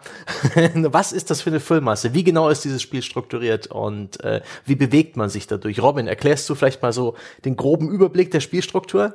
Mhm. Also es ist eigentlich immer so, dass äh, nicht wirklich immer, also es ist meistens so, dass du in eine dieser größeren Hub-Level kommst und dort in irgendeiner Art und Weise äh, ein, ich sag jetzt mal, einen Fall lösen muss, einen zentralen. Äh, das ist ein bisschen dumm, äh, weil sie wollen halt die sagen, okay, du musst, du bist Polizist, du leistest jetzt Polizeiarbeit so im Batman Arkham Style. Du äh, hast hier Hologramme, die dir zeigen, wo jemand geflohen ist oder wo ein Gebäude eingestürzt ist und kannst das dann analysieren, bekommst dann von dort aus Hinweise, wo die hingerannt sind äh, oder kannst Leute belauschen und erfährst dadurch neue Dinge über den Fall. Ähm, jetzt ist es halt so, dass du in der Anti-Chimären-Einheit bist und ständig Leute entführt werden von den Chimären und die Menschen ausgerottet wird von den Chimären. Das heißt, wenn die Anti-Chimären-Einheit dann irgendwo hingerufen wird, weil gesagt wird, also irgendwie sind hier wieder Leute verschwunden und die kommen aus Portalen und die sehen so chimärenähnlich aus. Und dass du dann halt erstmal eine halbe Stunde den Fall lösen musst, um herauszufinden, was könnte da passiert sein? Hm. War das jetzt, war das jetzt äh, ich, Kaspar der freundliche Geist oder war das vielleicht doch eine Chimäre? Ähm, das ist nicht so wirklich in der, also im Plot begründbar, weil es halt von Anfang an offensichtlich ist, sondern was sie dort machen wollen, ist die halt sagen, hier, leiste doch mal ein bisschen Polizeiarbeit, lauf, lauf durch diese Hubgegend, etwa durch diesen, ähm, ja, es gibt so ein, so ein, so ein, so ein Mallviertel, also einfach so eine Einkaufs mhm. Einkaufsmeile, durch die du da etwa rennst. Äh, und äh, auf dem Weg, diese, diese, diese zentrale Chimäre zu finden, triffst du dann auf äh, ein knappes Dutzend, manchmal sind es auch dann eher ein halbes Dutzend Charaktere, die unterschiedliche Probleme haben, die manchmal einfach nur wollen, dass du denen ähm, hilfst, äh, eine Katze zu finden und eine Katze zu retten, oder du triffst mal einen Polizeikollegen, der selbst gerade äh, äh, irgendjemanden verfolgt und du kannst ihn dann mit einer Chimäre fangen. Das sind meistens recht kleine Sidequests, die nicht wirklich einen stundenlangen Aufwand brauchen, sondern so ein bisschen als Abwechslung dienen sollen und dann eher den, äh, den Zeitaufwand in ihrer, in ihrer Masse erzeugen. Ja, und ist das gelungen? Nee. Bringt das dem nee. Spiel was? Nee. Also, also ich würde sagen, also in der es bringt ihm was in der Zeit, wo du, wo du denkst, das klingt alles cool und hey, ich habe ja auch so eine Detektivansicht, deswegen Robin hat völlig zu Recht schon irgendwie so die Arkham-Spiele und so weiter, wo du diese Detective Vision von Batman hast. So ein bisschen was hast du hier auch in dem Iris-Mode, wie es heißt, den kannst du optional dazuschalten ist so eine Art Detektivansicht, wo dir gewisse Sachen hervorgehoben werden, wo du dann auch, wie Robin das schon gesagt hast, irgendwelche Hologramme sehen kannst, wenn die Quest das erfordert. Also in der Zeit, bis du begriffen hast oder bis du gemerkt hast, dass sie daraus nichts Interessantes machen, in der Zeit ist es, bringt es dem Spiel noch halbwegs was, weil du sozusagen ähm, noch nicht weißt, äh, äh, dass am Schluss die immer, immer, immer gleichen langweiligen Fetch beziehungsweise hier fang den Typen oder hier schlag die Typen zusammen und oh, da hat sich wieder ein Portal geöffnet und jetzt müssen wir ein paar Chimären erschlagen also das wiederholt sich echt sehr, sehr schnell. Ich würde sagen, die ersten paar Kapitel, in denen ich noch gedacht habe, sie machen vielleicht was draus, und du noch ein bisschen dieses, ja okay, Polizeiarbeit und ich muss hier Dinge zusammenpuzzeln und mal gucken, was sie jetzt draus machen. Solange das noch, du das noch hast, funktioniert's. Später wird's nur noch lästig. Also mir ging's zumindest so. Und dann killt mhm. es auch das Pacing des Spiels teilweise. Bis hin zu dem Punkt, wo ich sagen würde, weißt du, das sind coole Features, die klingen auf dem Papier cool, mit der kannst du das Spiel vielleicht cool verkaufen, weil es auch in Testberichten immer positiv erwähnt wird, weil ist ja auf dem Papier ein nettes Feature. Ich glaube, es wäre das bessere Spiel gewesen, wenn sie das komplett gestrichen hätten. Äh, also das Pacing ist auch mein größter Kritikpunkt, da würde ich dir auf jeden Fall äh, zustimmen. Das ist wirklich all over the place. Also du hast wirklich Momente, wo die Story losgeht und dann hast du aber auch gerade 17 Sidequests und dann muss die pa äh, Story halt mal kurz vier Stunden pausieren gefühlt. Ähm, ich bin da äh, weniger überraschend deutlich positiver eingestellt. Ähm, ich, also aus zwei Gründen. Ähm, zunächst einmal, wie du gerade sagtest, enden halt viele dieser Sidequests in kämpfen, dass du in der Astral Dimension ankommst und dort halt gegen, gegen Viecher kämpfst. Und was sie hier halt machen, ist, dir oftmals auch neue Gegner zu präsentieren, die du nur in diesen Sidequests, ähm, nur dort auf die triffst, ähm, was ich ziemlich cool finde. Und in der Sekunde, wo ich halt mit einem Kampf belohnt werde, bin ich schon zufrieden, weil mir das Kämpfen halt so viel Spaß macht. Ähm, und das zweite ist, dass die Kämpfe oder die Sidequests, die nicht in Kämpfen enden, bei mir funktioniert haben, obwohl die qualitativ wirklich nicht sehr gut sind. Das ist etwas, was es sich auch mit Nier Automata zum Beispiel teilt. Ähm, warum es trotzdem bei mir funktionierte, war dann tatsächlich wegen der wegen der Welt, in, äh, mit der mit der diese Sidequests kontextualisiert werden. Ich hatte tatsächlich überraschend viel Freude damit, mehr über diese Welt zu erfahren und mit den Charakteren zu interagieren. Und zwar nicht, weil das alles unglaublich äh, überraschend und aufregend war, sondern eigentlich aus dem genauen Gegenteil. Das hat sich alles so schön das hört sich jetzt äh, äh, negativ an, ich meine es positiv. Es hat sich so schön bekannt angefühlt. Es hat sich so angefühlt wie nach Hause kommen. Ich wusste, was ich zu erwarten habe und die Charaktere haben irgendwie, waren einfach, äh, waren, waren nett und äh, waren sympathisch, haben mich jetzt aber auch nicht allzu sehr, ja, waren nicht allzu anspruchsvoll, ich musste nicht allzu sehr drüber nachdenken. Und wir haben, ähm, ich will jetzt nicht zu sehr, zu sehr ausschweifen, aber wir haben, als äh, wenn ich bei euch zu Gast war, immer mal wieder über Final Fantasy gesprochen. Aber was Final Fantasy seit Jahren nicht mehr hinbekommt für mich, ist einfach diese klassische JRPG-Fantasie-Erfahrung mal zu präsentieren, wo es nicht super mindblowing ist, was du siehst, mhm. sondern du hast einfach so eine schöne äh, JRPG-Erfahrung, wie du sie früher hattest und am Ende gehst du dann mit einem guten Gefühl raus. Ah. Und für mich hat das Astral Chain erzeugt, dass das war, das hat mich so ein bisschen umarmt und gesagt, hier hast du einen Gegner und guck mal, der ist böse, über den kannst du dich ärgern und hier ist ein Comedy Relief und der ist ganz lustig. Ähm, es war so eine Wolldecke, die mich eingelullt hat und das, ähm, das hat das habe ich echt gebraucht. Also das habe ich so gar nicht gewusst vorher, aber ich hab, fand das wirklich toll. Ach, das ist, also das ist aber, Moment, ey, darf ich ganz kurz, weil das finde ich ein super Punkt, Freilich. auf den ich noch kurz eingehen äh, äh, würde. Sorry, dass ich unterbreche, Sebastian, aber das finde ich finde ich fantastisch, was Robin sagt. Nämlich ich kann es verstehen jetzt, wo du sagst. Also letztlich weil meine Kritik wäre gewesen, alles, was hier passiert, ist ein unfassbares Klischee aus japanischen Spielen. Ja, und, absolut. Ähm, jede Figur ist ein Klischee. Jede dieser Quests geht nicht über das Niveau eines Klischees heraus. Und ich fand es grässlich deswegen. Aber wenn dieses Klischee, wenn diese Eskapismus-Fantasie eine ist, die dir jetzt persönlich oder vielleicht auch anderen Leuten gefehlt hat, dann kann ich total gut verstehen, warum man sagt, ist klischeehaft. Aber genau dieses Klischee suche ich gerade. Genau diese Fantasie ja, wird lange schon nicht mehr bedient für mich. Und dann kann ich das verstehen verstehen. Dann ist es sozusagen was Schlechtes, was eine gute Erfahrung macht. Und ähm, äh, das ist dann ganz interessant, weil man dann sagen könnte, jetzt ohne Robin hätte ich da jetzt wahrscheinlich sehr draufgehauen. Ich würde da immer noch draufhauen, weil es ist nicht gut. Aber manchmal können auch Dinge, die nicht gut sind, als gut empfunden werden. Das finde ich sehr interessant. Mhm. Äh, ich, was, was, als ganz kleine Anekdote da noch, wofür ich das Spiel halt wirklich loben möchte, ist, es bleibt, es bleibt halt fern von dem sehr, sehr, sehr bekannten ähm, Anime-Sexismus, äh, ähm, was mich halt übelst ein. Als jemand, der Anime guckt und der auch viele äh, JRPGs spielt, äh, ist es sehr schwierig, dort dem auszuweichen, dass dem Fanservice auszuweichen, dass einfach jeder zweite Charakter, äh, jeder zweite weibliche Charakter kaum Klamotten anhat und ihre Brüste sich mehr bewegen als der Rest ihres Körpers und Ausbruchsversuche alle zwei Minuten starten hatten. Äh, und da gibt's ein, zwei, also vor es gibt da einen Charakter, Mary heißt ich die, die so ein bisschen in diese Richtung geht, genau, wo, wo halt, wo, wo du genau diese Jiggle-Physics hast, wo du denkst, so, das ist physisch nicht korrekt, was hier passiert. Ähm, aber das bleibt darauf ähm, beschränkt. Äh, und das fand ich auch äh, sehr, sehr gut, weil wer sich an Nie Automata erinnert, äh, da war das auch nicht so. Da hattest du auch einen Hauptcharakter, der sehr darauf ausgelegt war. Also du lobst das Spiel dafür, dass es nur noch ein bisschen sexistisch ist. äh, also nicht für, für, für JRPG-Verhältnisse war es wirklich äh, skandalös wenig fast schon. Äh, und ich muss auch sagen, einfach für Videospielverhältnisse generell hatte ich hier äh, das, das Gefühl, dass die, äh, dass die Frauen überraschend wenig auf ihre Sexualität ähm, ja reduziert werden. Äh, und das, das fand ich, das, das, das hat mich tatsächlich positiv überrascht, weil nach Nier Automata habe ich das Schlimmste befürchtet. Und nachdem ich das Cover gesehen habe. Weil wenn man sich das Cover anguckt, das, das ist alles so ein bisschen aus einem Guss, aber das, das zieht dich komplett auf den Hintern der weiblichen Hauptfigur, weil weil die natürlich äh, hautenge Leder-Hotpants anhat äh, und äh, nackte Oberschenkel, während ihr Bruder komplett verpackt da steht. Ich habe das Schlimmste befürchtet und war dann positiv überrascht davon, ähm, dass ich mich da nie irgendwie groß aufregen Ich will, will, will noch eine Sache zu den Nebenquests sagen, weil auch da grundlegend hast du recht, die waren in Nier Automata auch nicht besser, was jetzt die, die, das Spielerische angeht. Die waren da auch nicht komplexer. Das waren auch Fetch-Quests, das waren Kill-Quests, das waren 0815 mechanische Quests.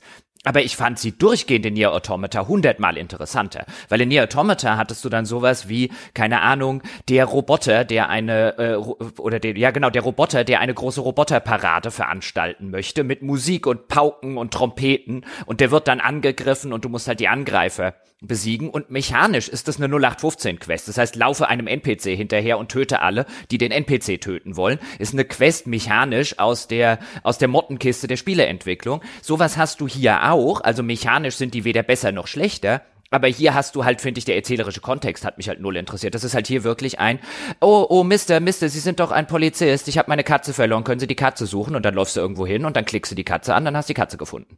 Und das finde ich halt hundertmal äh, ja. uninteressanter. Man muss dazu sagen, du hast einen eigenen Raum, in dem die Katzen gesammelt werden, die du dann füttern kannst mhm. und da läuft coole Musik und die miauen und eine Katze spielt dort mit einer Dose, die du auch herumtreten kannst und dann jagt die Katze dynamisch nach dieser Dose. Okay, das ist cool. Das wäre mein Gegenargument dazu. ja. Aber du hast absolut recht. Also, ähm, ähm, ich möchte das auf erzählerischer Ebene überhaupt gar nicht mit Nier Automata irgendwie vergleichen oder gleichsetzen. Nier Automata ist eine völlig, völlig andere Liga auf einer erzählerischen Basis, ähm, als das, als das Astral Chain ist. Und auch wenn mir Astral Chain da gefallen hat, muss man wirklich ähm, sich klar machen, mir hat das gefallen aus der Sicht, dass ich halt ein Platinum-Spiel erwartet habe. Und ich habe mir erwartet, dass ich den typischen Bayonetta-Nonsense bekomme, wo ich am Ende gar nicht verstanden habe, was da eigentlich gerade passiert ist und auch meistens nicht zugehört habe. Ähm, und dass ich dann halt eine Geschichte bekommen habe, die mich zumindest am Ball gehalten hat und unterhalten hat. Ähm, das war für mich dann schon eine so positive Erfahrung, äh, dass ich dem äh, deutlich positiver eingestellt wäre, als wenn die gleiche Geschichte jetzt irgendwie von einem Bioware gekommen wäre oder so, weil ich da einfach mir mehr erwartet noch, noch, noch, Ich glaube, die Erwartungen sind da ganz ich, wichtig. genau, und ich glaube auch die Erwartungen und äh, was in, der, in dem Fall eine Rolle spielt, also in einem Nier Automata zum Beispiel, hast du angemerkt an jeder Stelle, dass das halt dickes Budget von Square Enix bekommen hat, die das gepublished haben. Und Astral Chain ist offensichtlich das niedriger budgetierte Spiel. An, das sieht man an, an sehr, sehr vielen Stellen. Also es ist, was sie aus dem Budget rausgeholt haben, also aus dem, der sich jetzt vermuten würde, anhand von dem, was man sieht, auch an solchen Stellen, was so Worldbuilding und so weiter angeht. Ähm, was sie rausgeholt haben, ist echt immer noch aller Ehren wert, aber man merkt halt wirklich, das ist kein Spiel auf dem Produktionsniveau, was, was den finanziellen Hintergrund angeht, auf dem ein Nier gewesen ist. Weiß ich gar Also ich weiß nicht, ob ich dir dazu stimmen Bin würde, weil Nier Automata war auch, war auch nicht besonders hoch, hochwertig, also hochwertig schon natürlich, aber äh, hatte auch nicht das große Budget, schien mir zumindest so. Nee, nicht, auch, auch das jetzt nicht, was eine Tomb Raider oder so hat, würde ich tippen, was sie nee, da reingesteckt haben. Aber ich würde ja. wetten, also wir werden es eh nicht beantworten können, zumindest jetzt ja, noch nicht. Ähm, vielleicht in ein paar Jahren, aber ich würde wetten, dass das mit einem zwei Drittel oder der Hälfte des Budgets von einem Nier Automata passieren musste. Das Astral Fände ich interessant. Also ich, ich, ich, würde, ich würde da eher sagen, dass das auf, auf einem ähnlichen ah, okay. Niveau ist, äh, aber dann, ich, ich schreibe ich schreib mal den äh, Herr Inaber an. ja, genau. Sagen Sie doch mal hier, was hat der Spaß gekostet jetzt? Hör mal, ich habe mit dem Jochen gesprochen und wir haben uns gefragt. genau. Leute, ja, du, Robin, du hast vorhin schon angedeutet, dass es eine Story gibt im Spiel. Ich habe bis jetzt nur die grobe, das grobe Setting von euch erfahren, dass es also diese Chimären gibt, die aus irgendeiner Astralwelt kommen, Portale öffnen und die Menschheit angreifen, die auf einer Arche oder in einer letzten lebenden Stadt sich zusammenrauft. Vielleicht zuerst Jochen, der hat ja am weniger von der Story mitbekommen. Vielleicht kannst äh, Jochen, du mal aus deiner, deiner Perspektive erklären, was denn im Spielverlauf eigentlich noch an Handlung ja, kommt. Ist das halt ein Das, ja, das.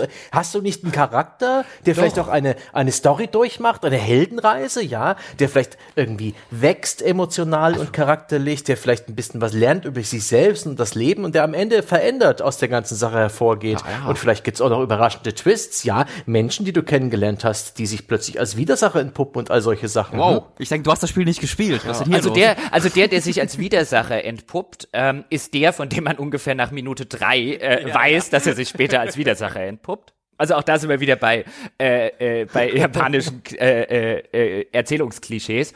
Also absolut offensichtlich. Und ja, dem Charakter und seiner Schwester, bei mir war es so, über die Charaktererschaffung wird eh noch kurz zu reden sein, weil die ist wunderbar subversiv. Ich würde sagen, sie funktioniert nicht so sonderlich gut, aber die Idee, die sie haben, ist klasse. Ähm, aber die Story, ja, deinem Charakter und in dem Fall jetzt meiner Schwester, wenn man die Schwester spielt, ist es dann halt der Bruder ähm, der zu einem Hauptcharakter gewissermaßen wird. Denen passiert was und das tauchen Figuren auf und das tauchen Chimären auf und dann werden Dinge angegriffen und andere Dinge explodieren und am Schluss gibt es irgendein ganz komisches Oberbösewichtvieh und aus irgendeinem Grund ist die Welt gerettet. Warum das alles passiert, also Sinn ergibt das alles nicht, nicht wirklich. Ja, und es ergibt sich auch keinerlei Mühe, dass das am Ende in irgendeiner Form einen Sinn ergeben soll, glaube ich. Ich habe irgendwann drauf gewartet, naja, oder gedacht ein, hier kommt ja vielleicht irgendwann mal eine Erklärung, was hat das mit diesen, mit dieser Astralebene, von der diese, diese Invasoren kommen, auf sich. Ähm, teilweise wird dir in, in lang... Hast du Control gespielt? Da wird's erklärt. Ja, so, wahrscheinlich, ja.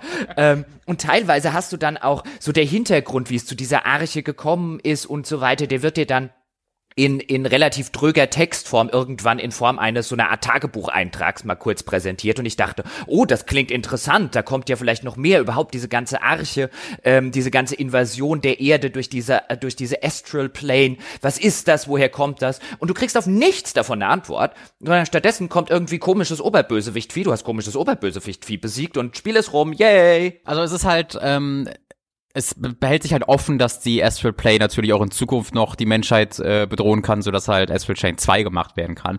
Äh, in dem Sinne wird es halt nicht komplett aufgeklärt. Was es halt schon macht, ist eben seine Kerngeschichte zu Ende zu erzählen. Also du hast halt die Bedrohung des Tages ausgeschaltet am Ende. Ja, aber was war denn das, das für eine Bedrohung? Also da, da müsste ich jetzt das Ende des Spiels spoilen, um das zu erklären. Äh, ich weiß nicht, wie, wie ihr Spoiler gegenüber eingestellt Also du kannst, wir, wir, wir, wir können es gerne am Ende mal kurz machen, weil ich habe mehrere. Videos geguckt und ich habe mehrere Plot-Zusammenfassungen gelesen und ich weiß schon, was passiert. Es ist nur ein, es ist nur, es hat nichts davon, hat in irgendeiner Form Hand und Fuß. Ja gut, das ist jetzt wieder Kritik auf hohem Niveau. Nein, das ist Kritik auf überhaupt einem Niveau. Also es ist halt wirklich ein, ah ja, okay, das und das passiert und dann macht Figur X, macht dann Y und du stehst irgendwo, aber warum? Und egal. Ja. Ja, also vielleicht kommen wir gleich dazu, dass du die Fragen wirklich nochmal genau stellen kannst, weil da wäre ich auch interessiert, ob ich die beantworten kann, weil ich bin mir da auch nicht sicher. Ähm, aber was halt, also du hast halt diesen Plot, du kämpfst gegen das Big Bad und dann stellt sich raus, oh, gibt's hier vielleicht noch ein biggeres Bad im Hintergrund?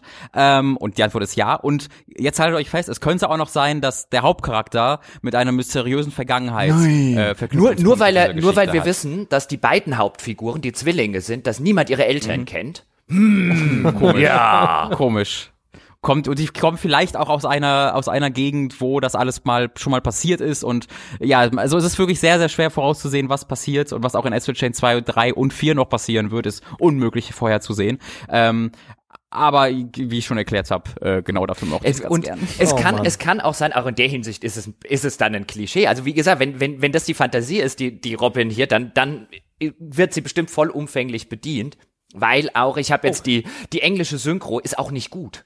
Also die ist weit von gut oh. entfernt. Also wo, ganz okay. Ja, aber gut ist sie nicht. Die ist also sie ist jetzt auch okay. nicht äh, keine keine, keine Katastrophe, aber sie ist halt auch, teilweise sind die Dialoge halt wirklich und auch die, die Wortwahl ist halt so, okay, 1974 hat angerufen, will seine idiomatischen Ausdrücke wieder haben. Ähm, die ist halt so gestellt und so künstlich, dass ich mir ja, denke, das ist faszinierend. genau, dass ich, dass ich mir denke, vielleicht ist da einfach in der Übersetzung was verloren gegangen. Das kann ja immer das sein. Das ist super, dass du das ansprichst. Das liebe ich. Äh, weil das ist etwas, was, worüber niemand spricht und was mich so fertig macht immer, dass so, so, so, so viele Spiele aus Japan so gestellt schnellst übersetzt werden. Dass wenn halt so ein Nier Automata dann kommt oder auch ein Nier 1, äh, was wo einfach die Charaktere plötzlich reden wie Charaktere, weil äh, das Lokalisationsstudio sich hingesetzt hat und das wirklich mal übersetzt hat und nicht einfach nur äh, kopiert und äh, durch, durch andere Worte ersetzt hat, ähm, dass, dass du das dann merkst. Die Sache ist, also Astral Chain ist da nicht hervorragend. Das ist weit, weit weg von einem Nier. Weit weg von einem Nier. Aber wenn du es vergleichst mit sowas wie Xenoblade 2 zum Beispiel, äh, dann ist das meiner Meinung nach Welten besser. Äh, bei den Xenoblade 2 reden die wirklich, also in, da redet kein Mensch wie, wie, wie ein Mensch in irgendeiner Art und Weise. Und in äh, Astral Chain ist es so, du hast immer noch diese Wand dazwischen. Du merkst immer noch, das ist übersetzt. Da, da lesen Leute übersetzten Text vor. Ähm, aber ich fass mir nicht ständig an den Kopf und zwar, weil dieses Spiel nicht besonders ähm, prätentiös dir riesige, gigantische Konzepte zu erklären versucht. Äh, das ist, glaube ich, ein Ding, warum weswegen mir diese Klischees so gut gefallen haben. Ganz, ganz, ganz, ganz, ganz oft führen die Klischees in JRPGs und Anime generell dazu, dass sie dir die krassesten Konzepte versuchen wollen zu erklären. Und hier ist Gott vom Himmel gestiegen und hat die Welt erschaffen und dann ist das und das passiert.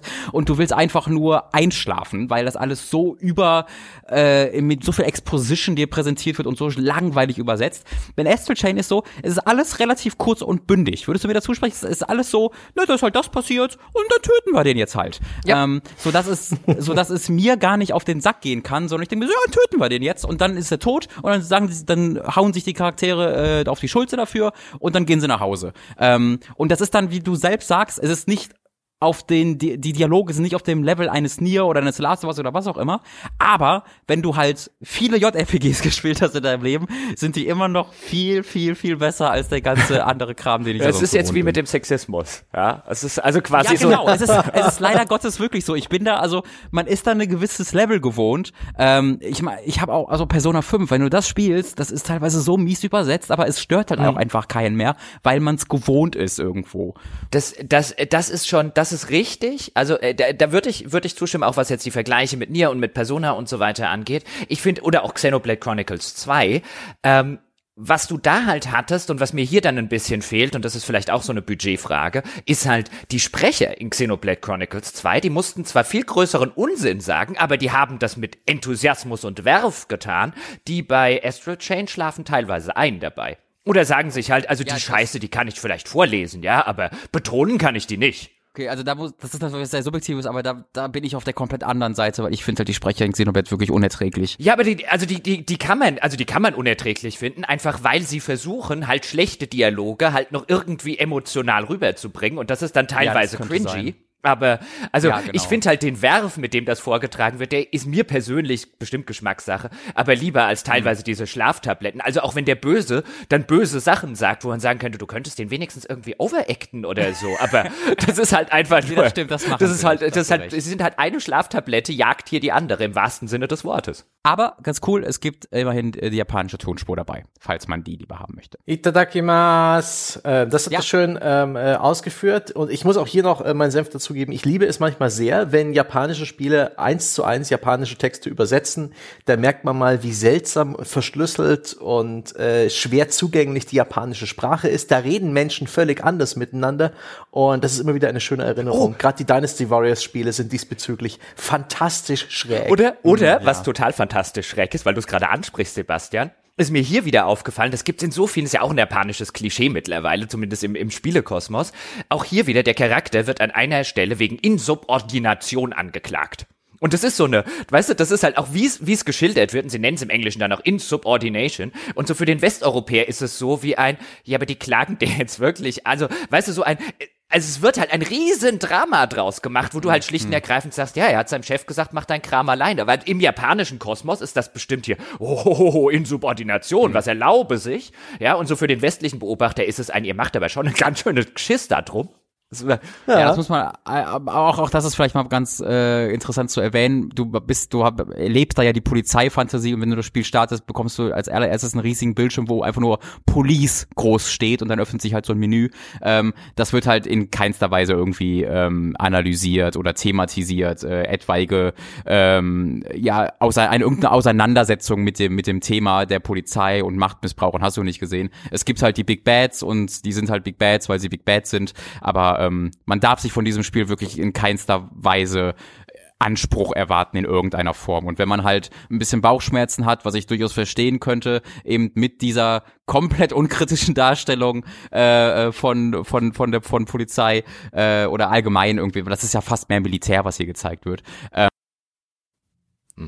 aber, dieser, dieser Insubordinationsaspekt ist halt insofern interessant, weil man ja der japanischen Gesellschaft immer diese, diese ganz strengen Hierarchien und so weiter nachsagt und die Jüngeren müssen sich den Älteren beugen und so weiter. Und hier ist es halt interessant, weil es spielt, an der Stelle spielt es mit so einem Handlungsmotiv, an der auch viele westliche und amerikanische Erzählungen spielen. So ein, du, der, der Held muss sich jetzt der Befehlskette widersetzen ja, weil ansonsten, ja, würde er ja nicht aufdecken, was da hinter den Kulissen alles passiert. Und in einem westlichen Erzählung wäre das so, und da würde man den dann vielleicht auch bestrafen oder man, er würde gejagt werden oder so. Aber seine Freunde und seine, sein Umfeld würde, würde halt realisieren, das musste jetzt sein. Und hier ist es wirklich so, der Held macht das, was sein muss, und das ganze Umfeld so, ja, was machst du hier für ein Kram? Du kannst doch hier keine Insubordination wagen, also irgendwo hört der Spaß ja auf. Ja, das ist eine interessante Beobachtung, das stimmt, ja. Ach ja, das finde ich schön. Schön, wenn man in Spielen äh, so eine andere Denkweise oder eine andere, ja, äh, in eine andere Gesellschaft reinblicken kann. Jochen, du hast noch gesagt, dass die Charaktererstellung ein bisschen was Interessantes ja. macht. Vielleicht ist es ein guter Punkt, das mal zu erklären. Die ist toll. Also vom, vom Konzept her, denn am Anfang des Spiels hast du eine Charaktererschaffung. Insofern erstens mal wählst du aus, welchen der beiden Zwillinge du spielen möchtest. Also den männlichen oder den weiblichen. Dann kannst du dem, den du ausgewählt hast, kannst du dann noch einen Namen verpassen, kannst das Aussehen ein bisschen ändern, also unterschiedliche Frisuren und so weiter. Und dann wird der, den du ausgewählt hast, also bei mir jetzt der äh, männliche Zwilling, der wird gewissermaßen, der wird zwar zur Hauptfigur des Spiels im Sinne von ein, den steuerst du, aber er wird zur Nebenfigur der Handlung. Der andere Zwilling, den, den du nicht ausgewählt hast, der wird zur eigentlichen Hauptfigur der kompletten Handlung. Ähm, und er oder sie bekommt eine Stimme. Der, den du auswählst, der bleibt stumm und der, den du nicht auswählst, äh, der hat danach sozusagen die Hauptrolle in der Handlung und spricht auch. Der andere bleibt ein stummer Protagonist. In gewisser Weise hast du hier eine Charaktererschaffung, in der du dir den, den, zwar den spielbaren Helden aussuchst, aber den Hauptcharakter für die Handlung, du suchst den dir auch aus, das ist nämlich der, den du nicht nimmst. Also das ist ein ganz netter, subversiver Versuch, so ein bisschen so eine klassische Charaktererschaffung zu unterwandern.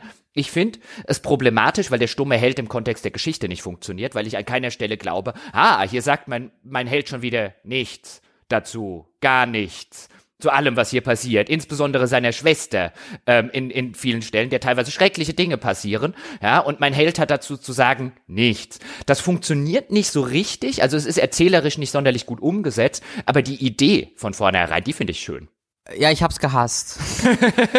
ich fand das so richtig doof, weil ich fand halt den ähm, den männlichen Hauptcharakter in seinem Design total langweilig und öde und ach und hab mir dann halt äh, den weiblichen Hauptcharakter zusammengebaut, wie ich ihn wollte und dann zu sehen, dass ich von diesem Charakter dann nichts habe, sondern ausschließlich äh, der männliche Hauptcharakter die Hauptfigur dann quasi wird. Ähm, das ist subversiv und das wenn wenn es halt irgendwie dann cool gewesen wäre äh, und mein Charakter vielleicht dann irgendwie eine andere Rolle einnimmt, dann ähm, hätte ich damit auch leben können. Aber genau was du gesagt hast, Jochen, war auch dann mein Problem, dass halt diese Story die ganze Zeit so tut, als ob der Charakter, den wir spielen, ebenfalls noch der Haupt, einer der Hauptcharaktere ist. Aber aus irgendeinem Grund redet er dann einfach nicht. Und ich verstehe auch wirklich nicht wieso, weil sie haben ja für beide Figuren Sprecher, weil die ja jeweils in dem anderen Playthrough ähm, komplett äh, die Rolle äh, ja deines deines Geschwisterpaars, äh, deines Geschwister deiner Schwester und deines Bruders übernehmen und dann halt sehr viel reden. Aber wenn du ihn auswählst, dann machen sie nur, ha, hm, ha.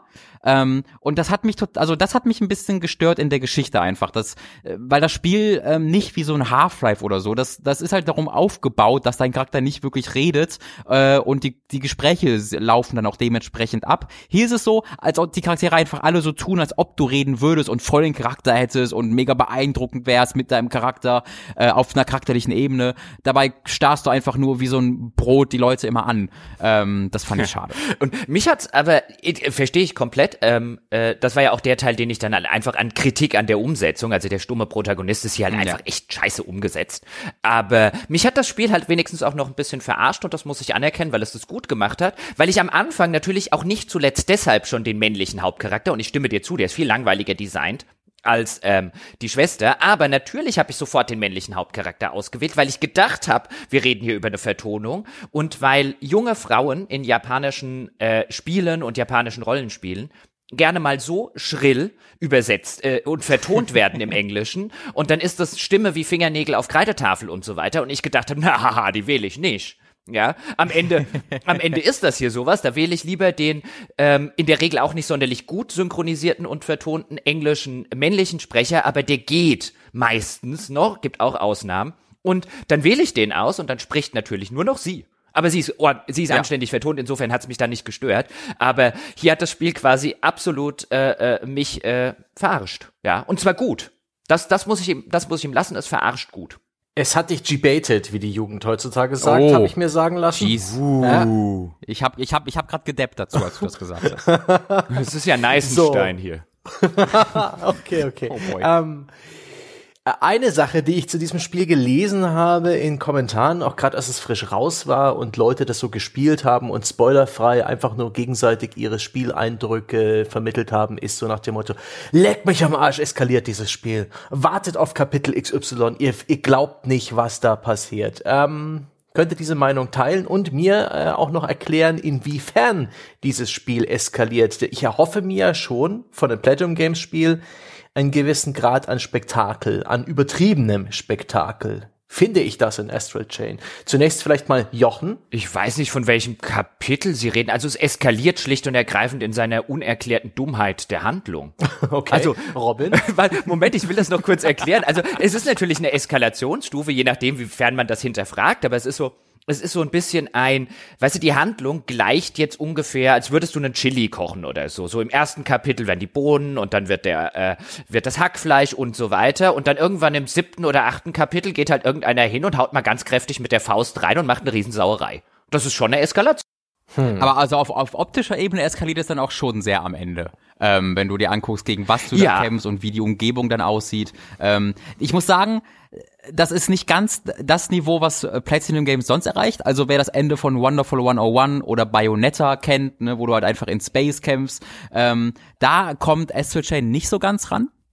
Äh, aber äh, wenn du dir anguckst, wo du startest, weil am Anfang des Spiels fährst du halt mit einem Motorrad durch den Tunnel und schlägst mit deinem Baton auf Menschenwesen ein. Äh, und wenn du dir dann anguckst, wie, wie der letzte Kampf aussieht, äh, das ist schon eine schöne Steigerung, die mich sehr beeindruckt. Also da hatte ich viel Freude dran, vor allen Dingen auch wegen des Soundtracks, weil der jetzt auch so richtiges Japano-Geschrammel mhm. mit Chören ist und da ist mir das Herz aufgegangen. Mhm. Ähm, aber es ist nicht, also es ist jetzt nicht Bayonetta oder Asuras Wrath Niveau.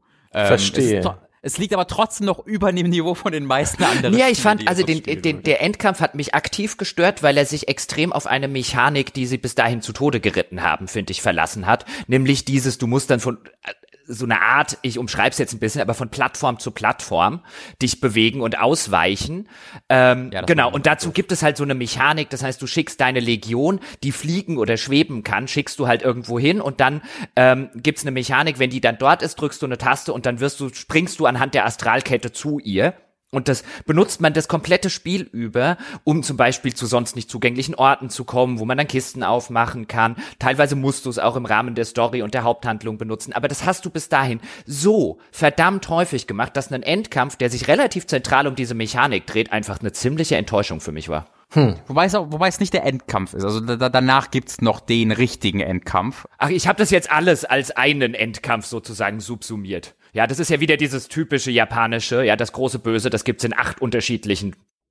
Natürlich, natürlich. Und ich würde dir auch zustimmen, also das war auch eine Sektion, wo ich oft gestorben bin, wo ich mir so dachte, ah, unter Zeitdruck ist das vielleicht nicht das Wahre, das ich jetzt auch in diesem Moment bräuchte. Aber ja, optisch, da hat da hat Robin völlig recht, also da eskaliert es dann in der, in der Hinsicht schon und du hast dann am Ende auch so riesenhafte Gegnerviecher und so weiter. Also in der, in der Art und Weise schon. Aber ich habe auch, also ich habe es jetzt eher so im, im narrativen äh, äh, verortet, das, was Sebastian mit der Eskalation meinte, weil ich es auch häufiger gelesen hatte während dem Spielen, wenn ich dann mal das ein oder andere quer gelesen habe, wo es hieß hier, boah, bin gerade in Kapitel, ich weiß nicht mehr, acht oder so, ja, mind blown und äh, dann bin ich in Kapitel acht und denke, nee, Also bei mir ging es Ja, nicht so. Nee, also das könnte ich mir auch, das könnte ich mir auch nur auf ähm, spielerischer und erzählerischer, äh, nicht nicht erzählerischer, sondern spielerischer und äh, optischer Ebene. Ähm, Ja, oder, oder auf negativer Ebene, weil gegen Ende des Spiels hat es dann eine nicht optionale Schleichpassage.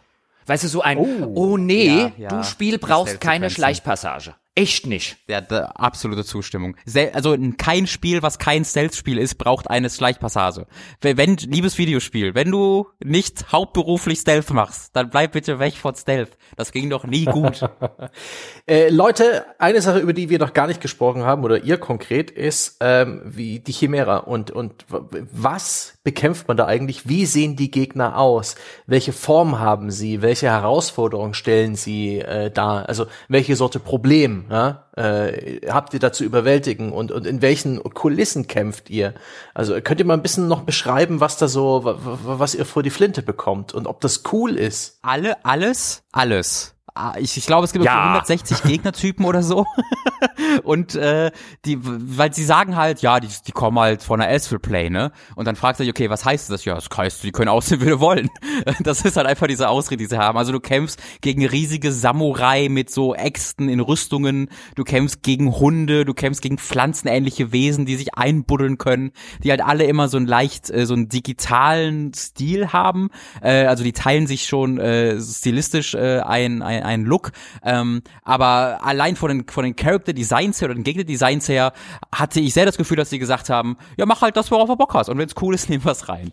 Und wenn es nur, wenn es nur mäßig cool ist, auch. Also das, das Gegnerdesign ist wirklich, ich sag jetzt mal, in der Qualität sehr, sehr gut, würde ich, würde ich auch zustimmen. Und es gibt auch schön skurrile Wesen. Es arbeitet auch, dann gibt's fliegende Wesen, da solltest du eher auf deine Schusswaffe zurückgreifen. Also es variiert auch tatsächlich, auch die Angriffsmuster der Gegner variieren.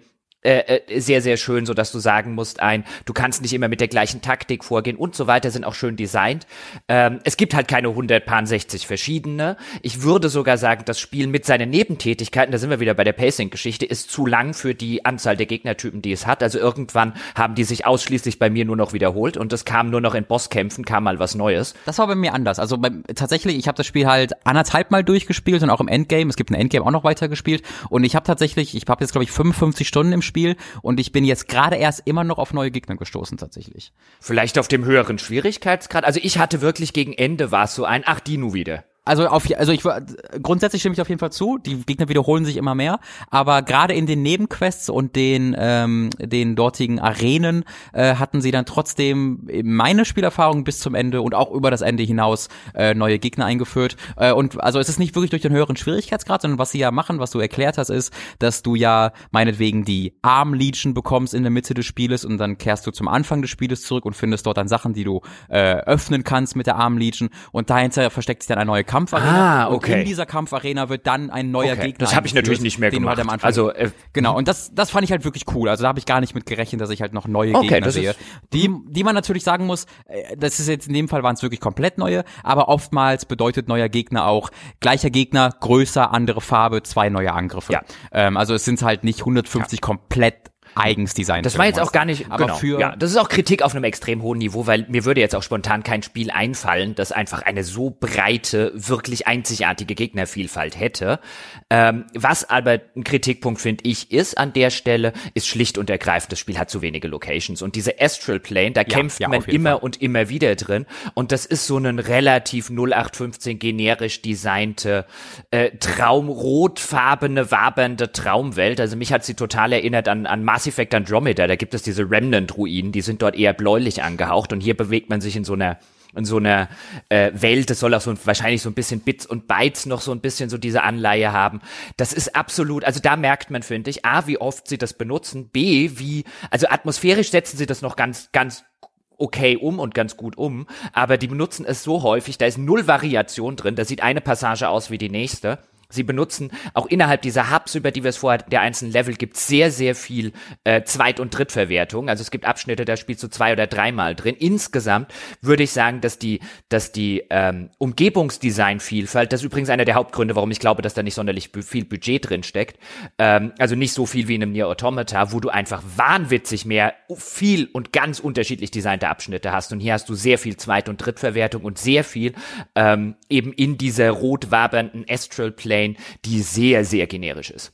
Ja, nee, das ist ein sehr gutes Argument. Also da würde ich dir auch in keinster Form widersprechen. Das ist ähm, einer der größten mhm. Kritikpunkte am Spiel, die Wiederverwertung. Sie machen dann halt, sie sagen, also bei der Astral Chain machen sie nichts, sondern die sagen einfach, so sieht die aus, hier, here you go. Oder das ist dann die ersten zwei Stunden ziemlich cool. Und dann irgendwann sagst du, ja, das habe ich jetzt gesehen. Ähm, in der echten Welt, in den Hub-Welten machen sie halt zumindest, dass sie sagen, okay, jetzt ist es nachts, jetzt ist es zerstört, gerade war es noch ganz. Also sie versuchen so ein bisschen zu variieren, äh, aber es zieht sich auf jeden Fall durchs Spiel, dass du immer wieder zurückkehrst zu alten Locations. Ja. Applications und gerade bei der Astral Chain, ja, das, ja. das wird sehr genau. Also diese, diese, diese Astral Chain, also das ist bis dahin gegangen, dass ich Quests dann abgebrochen habe neben Quests, weil, oh, und hier soll ich jetzt wieder in die Astral Chain, ich habe keinen Bock mehr auf die Astral Chain, ich mache jetzt weiter. Ja, das war einfach zu ähm, irgendwann. Also da sind wir halt auch wieder bei dem, bei dem, ähm, weißt du, bei dem Blähwerk der ganzen Nebentätigkeiten und so weiter. Es hat halt einfach nicht genug, in der Hinsicht dann auch nicht genug unterschiedliche Areale, um das zu tragen und wo du einfach sagst, der hätte weniger ähm, dem Spiel mehr geta besser getan. Also ich glaube, wenn das eher so ein Bayonetta oder so gewesen wäre, auch von der Spielzeitlänge, ich glaube, unterm Strich hätte ich das Spiel jetzt besser gefunden, weil viel von dem, was es mehr macht, macht es halt einfach nicht sonderlich gut. Hättest du das Gefühl gehabt, dass du ähm, Sachen verpasst, äh, wenn du die Sidequests nicht gemacht hätte ich, hast? Das hätte ich halt ähm, immer. Ich weiß ja, also, ja, okay. weißt du, bis an dem Punkt, an dem ich realisiere, okay, die kann man eigentlich ohne Probleme alles skippen, an dem Punkt habe ich so viele davon gemacht, dass sie mir schon wie Zeitverschwendung ah, okay, vorkommen. Das ist, du weißt ja am Anfang nicht, ja. Vielleicht gibt's da ganz tolle Belohnungen. Vielleicht stehe ich irgendwann im fünften Kapitel und komme nicht mehr weiter, weil ich vorher einfach zu wenig Sidequests gemacht habe und jetzt wird das Spiel plötzlich bockschwer und so. Das weißt du ja vorher nicht. Wenn wir gerade über die Level reden, ähm, dann möchte ich aber unabhängig von der Präsentation der Level das Level-Design mhm. mal ausdrücklich loben. Mhm. Äh, also ich rede, rede wirklich nicht von der optischen Darstellung, sondern nur vom wirklichen Design äh, der, der, der Level. Äh, denn das ist eine der größten Schwächen des Genres. Äh, in Character-Action-Games ist das Level-Design oftmals, hat ungefähr die Wichtigkeit von einer Kampfarena in einem, in einem Prügelspiel gefühlt, wo halt gesagt wird, ja, du rennst sie halt durch und dann ist im Hintergrund eine graue Stadt. Worum es geht, ist, dass du gegen coole Gegner kämpfst, who cares? Und dann läufst du durch einen geraden Flur, dann ist ein großer Raum da, dann rollst du durch einen geraden Flur und dann ist ein runder Raum da und dann ist das Spiel vorbei. Ähm, und das ist etwas, was Astral Chain wirklich, wirklich verbessert. Also du kannst so viel erkunden, du kannst so viel finden, da erinnert es oftmals mehr an irgendein Zelda oder sowas, als an ein Character-Action-Spiel äh, und belohnt deine, deine Erkundung konstant und versteckt wahnsinnig viele Dinge in seinen Environments, gibt dir wahnsinnig viele Bewegungsoptionen mit deinen Legions ähm, und das ist etwas, was ich in diesem Genre sehr, mhm. sehr, sehr aktiv vermisse, ähm, was ich glaube ich, boah, ich würde sagen, Devil May, DMC Devil May Cry war eines der Spiele, was das auch ganz gut gemacht hat. Äh, und äh, das ist mir so als auch zentral im Kopf geblieben, was ich, was ich Definitiv sehr, sehr guter Punkt. Äh, schön, dass du es auch nochmal ansprichst. Hatte ich eigentlich auf der Liste, habe ich jetzt irgendwie übersehen beim Abarbeiten der, der, der Notizen das Leveldesign, also in der in den Erkundungsabschnitten, auch im Hinblick darauf, huch, wie komme ich denn da jetzt hin? Ah, wenn ich da jetzt Legion X benutze, dann kann ich Y machen und dann öffnet sich da wieder so ein bisschen der Weg. All das hat mir auch sehr gut gefallen, wobei man da sieht, wie schwer sich das Genre immer noch tut. Denn in diesen Aspekten, dadurch, dass es dich immer wieder in die Astral Plane schickt, weil die Astral Plane dient vielfach als die Kampfarena. Hier ist einfach der große offene Raum, in dem du dich dann mit äh, zehn unterschiedlichen Monstern genau, kloppen ja. kannst, weil können wir leider Gottes nicht in den Erkundungsarealen machen, weil sonst würdest du hier mit Kamerasteuerung und so weiter, wird alles sozusagen den Bach runtergehen. Deswegen müssen sie dich halt immer wieder aus dieser Welt in diese Astralebene reinschicken, weil dort haben sie dann die Kampfarenen. Also da merkst du halt einfach, da, da stößt halt das Leveldesign noch in dem Genre ein bisschen an seine Grenzen. Aber ja, ich stimme dir völlig zu, auch jetzt im Vergleich zu den Devil May Crys oder so, die ich bislang gespielt habe. Ich glaube, du beziehst dich hier auf ein spezifisches. Ist es lange also, nicht so. Ja. Ich, ich habe da vor allen Dingen Devil May Cry 5 im Kopf. Okay. Ähm, die, das letzte Drittel, wie gesagt, das Kampfsystem von Devil May Cry 5 ist unglaublich, äh, also gut, äh, aber das letzte Drittel vom Spiel besteht wirklich fast nur noch aus braunen Wegen, wo ein gerader Flur zu einer runden ja. Arena und dann zu einem geraden genau. Flur und zu einer Schlauch, runden Arena. Schlauch, Schlauch, Arena, Schlauch, Schlauch, Arena, ja. genau. Und das, genau. das, und das macht ja. Chain deutlich Ja, das, das Gefühl hat man hier ab und zu mal, ähm, aber sehr, sehr viel seltener als in anderen Spielen des Genres, das stimmt. Tja, da haben wir jetzt eigentlich die wichtigsten Punkte durchexerziert und auch schon sehr gut erkannt, dass Jochen mit Astral Chain, nicht ganz so happy ist wie, wie ein Robin und ich kann euch auch beide gut verstehen. Wie kommt's denn aber, dass dieses Spiel so über alle Gebühr gelobt wird, dass äh, die Kritiker fast ausnahmslos Lobeshymnen si äh, singen und Bestwertungen vergeben und auch eigentlich die User-Meinungen relativ positiv sind? Hat's einfach an, fehlt es einfach an Spielen dieser Art im Revier? Hat, äh, hat Astral Chain diesen Cozy Place gefunden in den Herzen der Spieler mit seiner vielleicht auch Beliebigkeit in den Nebenmissionen, was Robin andeutete. Hat sich einfach niemand getraut, so richtig zu kritisieren. Ich möchte Theorien, meine Herren. Jochen. Also ich glaube, im ersten Moment hast du auf jeden Fall auf die eine oder andere Art und Weise, da kann man dann spekulieren, wie, wie ausgeprägt das ist, aber ich habe schon den Eindruck, hier ist ein Platinum Games Bonus. Also ich habe schon den mhm. Eindruck, in der ganzen Rezeption des Spiels, also mir zumindest, wir haben jetzt ja vorher drüber geredet, bei Robin ist es ja tatsächlich ein bisschen anders, aber mir zumindest ist relativ schnell war, hätte ich Geld drauf gewettet, dass hier halt einfach zum Beispiel deutlich weniger Budget drinsteckt als in einem Nier Automata. Das macht das jetzt nicht zwangsläufig zu einem schlechteren Spiel, aber alleine irgendwie hätte ich jetzt erwartet, dem ein oder anderen Review auch etwas ähnliches zumindest zu lesen. Und ich habe echt den Eindruck, also Platinum Games, ich will jetzt nicht sagen, weißt du, die könnten, die könnten jeden Scheiß veröffentlichen und würden irgendwie 90er Wertungen kriegen, wobei beim, an manchen Orten glaube ich schon. Ähm, und sie hätten auch, wie, wie jeder solcher Kultentwickler, hätte man auch wahrscheinlich genug Fans, ähm, äh, äh, die, die das auch noch irgendwie äh, hochloben würden. Aber hier ist es, hier ist es wirklich ein bisschen was, ich jetzt sage auch in den, nach dem Gespräch mit Robin, mir wird jetzt schon vollkommen klar, warum Robin das am Ende auf einer Skala cooler verorten würde, als ich das jetzt zum Beispiel mache. Aber warum das solche Traumwertungen kriegt, ist mir wirklich ein Rätsel. Also das ist eins dieser Spiele, bei denen ich, es mir sehr, sehr schwer fällt, das in irgendeiner Weise zu erklären, weil es einfach sehr, sehr viele sehr objektiv nachweisbare und nicht wegdiskutierbare Schwächen besitzt. Man kann es dann trotz, wie es Robin ja auch gemacht hat, trotz dieser Schwächen immer noch mögen. Das ist ja vollkommen legitim. Aber warum das in Bewertungen durch die Bank weg so fantastisch abschneidet. Die einzige Erklärung, die mir einfällt, ist, weil Platinum Games und Kultklassiker und dem, die neuen tut keinem weh und dann beschweren sich auch die Fans nicht. Anders ist das schwer zu erklären. Es gibt ja die ein oder anderen Ausreißer gibt es ja. Ähm, der wird allerdings, der geht jetzt sozusagen im Chor unter. Ähm, ich habe ein Review, ich glaube von irgendeiner englischen Zeitung gelesen, also gar kein Fachmagazin, die irgendwie geschrieben haben, es sei das langweiligste, äh, äh, mieseste ähm, und wo ich gedacht habe, okay, ihr habt das Kampfsystem nicht verstanden, offensichtlich. Ähm, weil da auch teilweise ist ja, man muss ja in den Kämpfen gar nichts machen, das macht ja alles die Legion und so weiter, wo ich gedacht okay, die, die, weißt du, die, die es schlecht finden, die haben offensichtlich, oder in dem einen Fall, die haben das Kampfsystem nicht so recht verstanden, war zumindest mein Eindruck hier bei dem Reviewer. Und bei den anderen ist es aber wirklich ein, so durch die Bank weg, auch wieder so ein Fall von, ähm, jeder gibt da irgendwie eine 9 und dann stehst du natürlich schon da und denkst dir ein, hm, warum bist du jetzt wieder der Ausreißer? Aber ich finde, wie wir es jetzt ja auch äh, in, der, in, dem, in dem Gespräch hoffentlich ganz gut rausgearbeitet haben, es hat einfach viele Dinge, die es echt nicht gut macht. Das bedeutet nicht, dass es ein schlechtes Spiel ist. Ich würde unterm Strich sogar hingehen mit den Sachen, die wir jetzt gesagt haben und würde eine Vollpreisempfehlung aussprechen, wenn man eben genau dieses Kampfsystem, diese Sorte Spiel sucht. Aber das ist nie im Leben ein 90er oder ein hoher 80er, niemals. Äh, oh, das ist also das ist da ich habe gerade viele Punkte. Äh, ich glaube, ich muss anfangen. Also ich würde dir ich würde da widersprechen, bei dass es einen Platinum geben Bonus geben würde, einfach wenn du die wenn ich mir die Resonanz der vergangenen Spiele angucke, äh, wenn du dir halt sowas anguckst wie deren Turtles Spiel, ähm, deren äh, wie hießen das, das Avatar Sequel äh, Cora, das ist deren Cora-Spiel, deren Transformers-Spiel.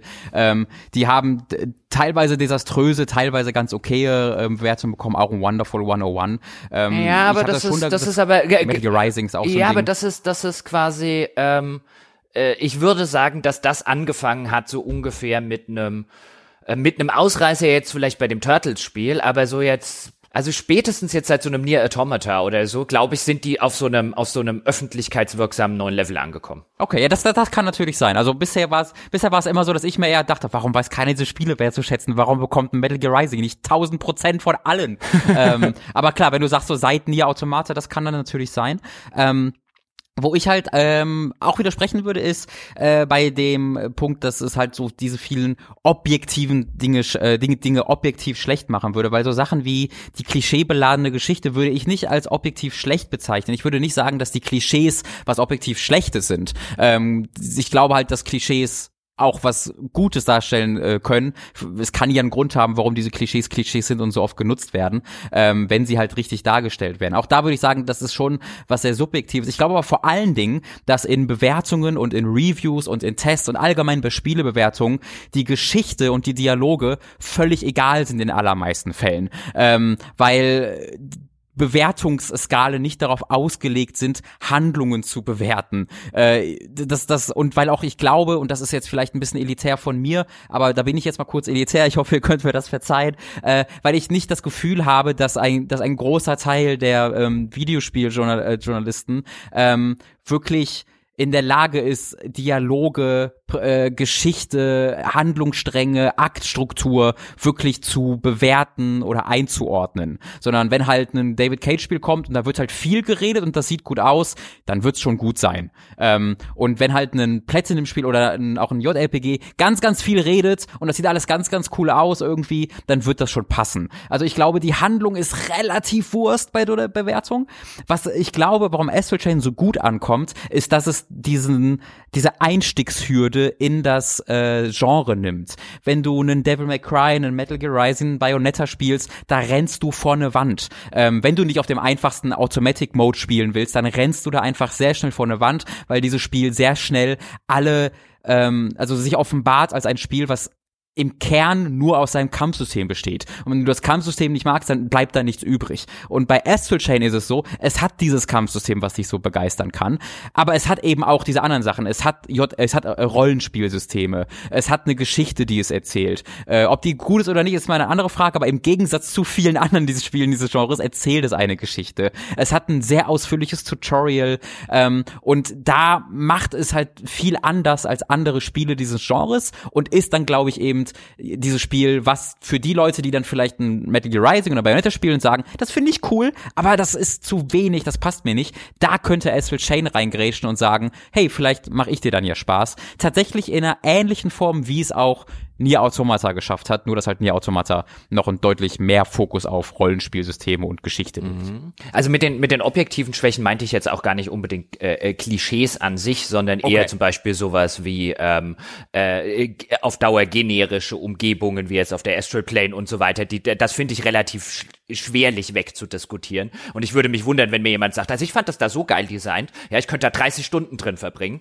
Ähm, ja. Äh, das, das, das würde ich dann, das würde ich dann eher als eine sehr sehr. Das stimmt. Genau. Nee, das, das ist eine objektiv, das ist halt, das ist halt eine objektiv schlechte Sache, die, aber wie, wie aber, wichtig die für dich ist, ist halt subjektiv, stimmt. weil bei mir ist dann auch so, da ist dann, also wenn ich halt in der Astral Chain bin, denke ich mir, oh, die sieht ja lahm aus. Und dann kommen die Gegner und dann ist es mir egal, wie diese Astral Chain aussieht. Äh, und ich erfreue mich halt nur noch am, äh, am Kampf. Ja, aber also für mich bleiben dann halt unter dem Strich einfach zu viele, ähm, zumindest nachweisbare Schwächen. Auch bei der Geschichte. Natürlich, natürlich kannst du, ähm, vollkommen legitimerweise kannst du sagen, ein, es gibt ja wenigstens eine Geschichte zum Beispiel.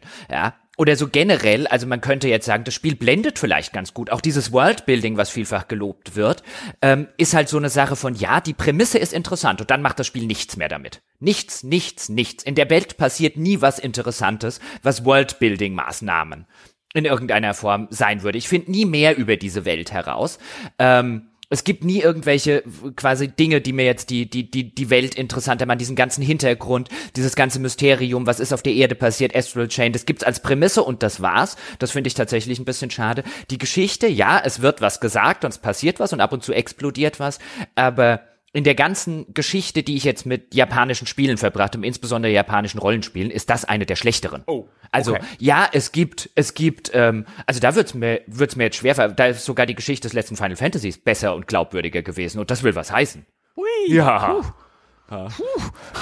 Also, wie gesagt, die Prämisse ist total interessant, aber gut, vielleicht ist das so ein bisschen das, was du auch gemeint hast, als du gesagt hast, dass Kritiker vielleicht in dieser Industrie teilweise äh, nicht die Möglichkeiten oder das Vokabular oder was was ich was haben, um um so eine Geschichte zu beurteilen. Ich würde sagen, die Prämisse und ich möchte mich da auch teils einschließen. Ja, würde ich jetzt ja auch. Äh. Ich habe mich ja auch äh, eingeschlossen gefühlt, als du das gesagt hast. Ich würde halt sagen. Ach so, nein, dich weiß ich damit aber auch nicht. nee, ist auch völlig okay. Ich meine, ist ja jetzt nicht so, als hätte ich irgendwie Filmwissenschaften oder so studiert. Ich kann da jetzt vielleicht von der von der literaturwissenschaftlichen Perspektive ein bisschen rangehen. Aber hier würde ich, was was die Geschichte angeht, die Prämisse ist interessant. Diese ganzen, weil ich glaube, viele Leute subsumieren das alles und bunter Story. Ist halt so dieses, das mit diese Idee mit den Chimären und mit den Legions ist cool, mit dieser Astralkette ist cool, diese Welt, ähm, wo dann die letzte Arche noch existiert, während die restliche Erde schon überrannt ist, all das cool. Würde ich sagen, ja, super. Aber das ist die Prämisse. Und das, was passiert, der Plot, ist ein echt ziemlich dampfender Haufen Mist, leider Gottes. Also ich verstehe es komplett. Also das wäre, Tja. genau. Aber wer das, wem das egal ist, ja, der bekommt hier ein echt spaßiges, geiles, stylisches Actionspiel.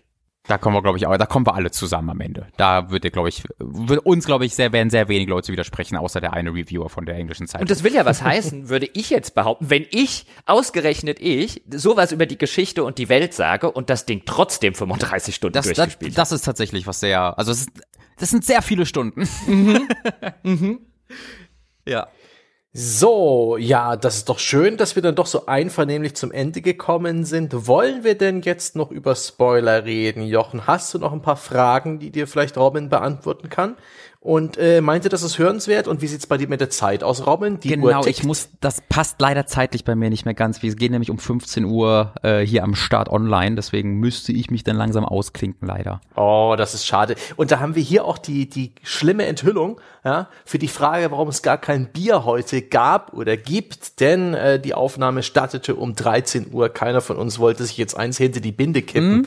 Also ich habe mir das Berliner Friedrichshain Bier und eine Club Mate aufgemacht. Das ist ja, Oh also shit, ist ja du hast ein ähnlich. Bier getrunken? Nee, also eine Club Mate, aber das ist ja äh, das Ach so. Berliner Bier. Es, es schäumt auch. Ne, das äh, ähm, Club Mate bezeichne ich und mein Freundeskreis ganz klassisch als Hackerbrause, ja. oh, cool. Ich wollte schon immer mal ein Hacker sein, das passt mir wunderbar. Aber ich bin, Ja, schade. also bevor, ja, aber bevor jetzt die, die, die Menschen dort draußen sagen, ja, aber warum und der Spoiler und so weiter. Ja, wir hätten da jetzt, glaube ich, noch ein bisschen verhandeln können in diesem Spoiler-Teil. Aber wie ich es vorher schon sagte, also ich könnte noch nicht mal zusammenfassen, was in diesem Spiel passiert ist. Also ich könnte sagen, Plotpunkt A, B, C und D, wie die zusammenhängen und warum diese Figuren das machen. Also bis zum Schluss, warum der Oberbösewicht gemacht hat, was er gemacht hat. Ich habe keine Ahnung. Ich weiß es nicht. weil er böse, also ich glaube, das Zentrale ist, weil er böse war.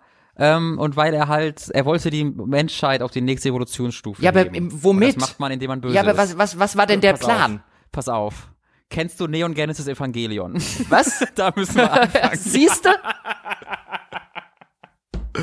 Also das ist halt wirklich das krasseste Anime-Klischee, ähm, was da passiert. Ich glaube, deswegen bin ich so gar nicht davon tangiert worden, ähm, weil das halt so ein Klassiker ist. Wir müssen uns transformieren, Evolution. Das machen wir, indem wir halt dummer Plan A oder B auswählen. Hier war es dann B und den habe ich halt so 20 Mal gehört und hier nur in einer anderen Form wieder gesehen. Aber ich würde jetzt zustimmen, es gibt nicht, also wenn, wenn, wenn ich jetzt im echten Leben einen Menschen treffen würde, der sagt mir, das habe ich vor, würde ich halt sagen, das ist ganz schön dumm. Das ergibt nicht so viel Sinn. Ja, also äh, Robin, dass du hier noch als äh, einfach so um die Ecke kommst und Neon Genesis Evangelion zückst, ja, als ob du irgendeine Ahnung hast, worum es in diesem in dieser Story von diesem Anime überhaupt geht. Ja, ich war selten so verwirrt wie am Ende dieser ich Serie. liebe es. Und Ich und, liebe es. und und das als Argument zu bringen, ja, Aber guck mal, das, aber das ist wunderbar, weil Astral Chain ist exakt Neon Genesis Evangelion, nur halt runtergedummt. Okay. Dann bekommst du Astral Chain. also die das Story will nicht erklärt's verstanden werden.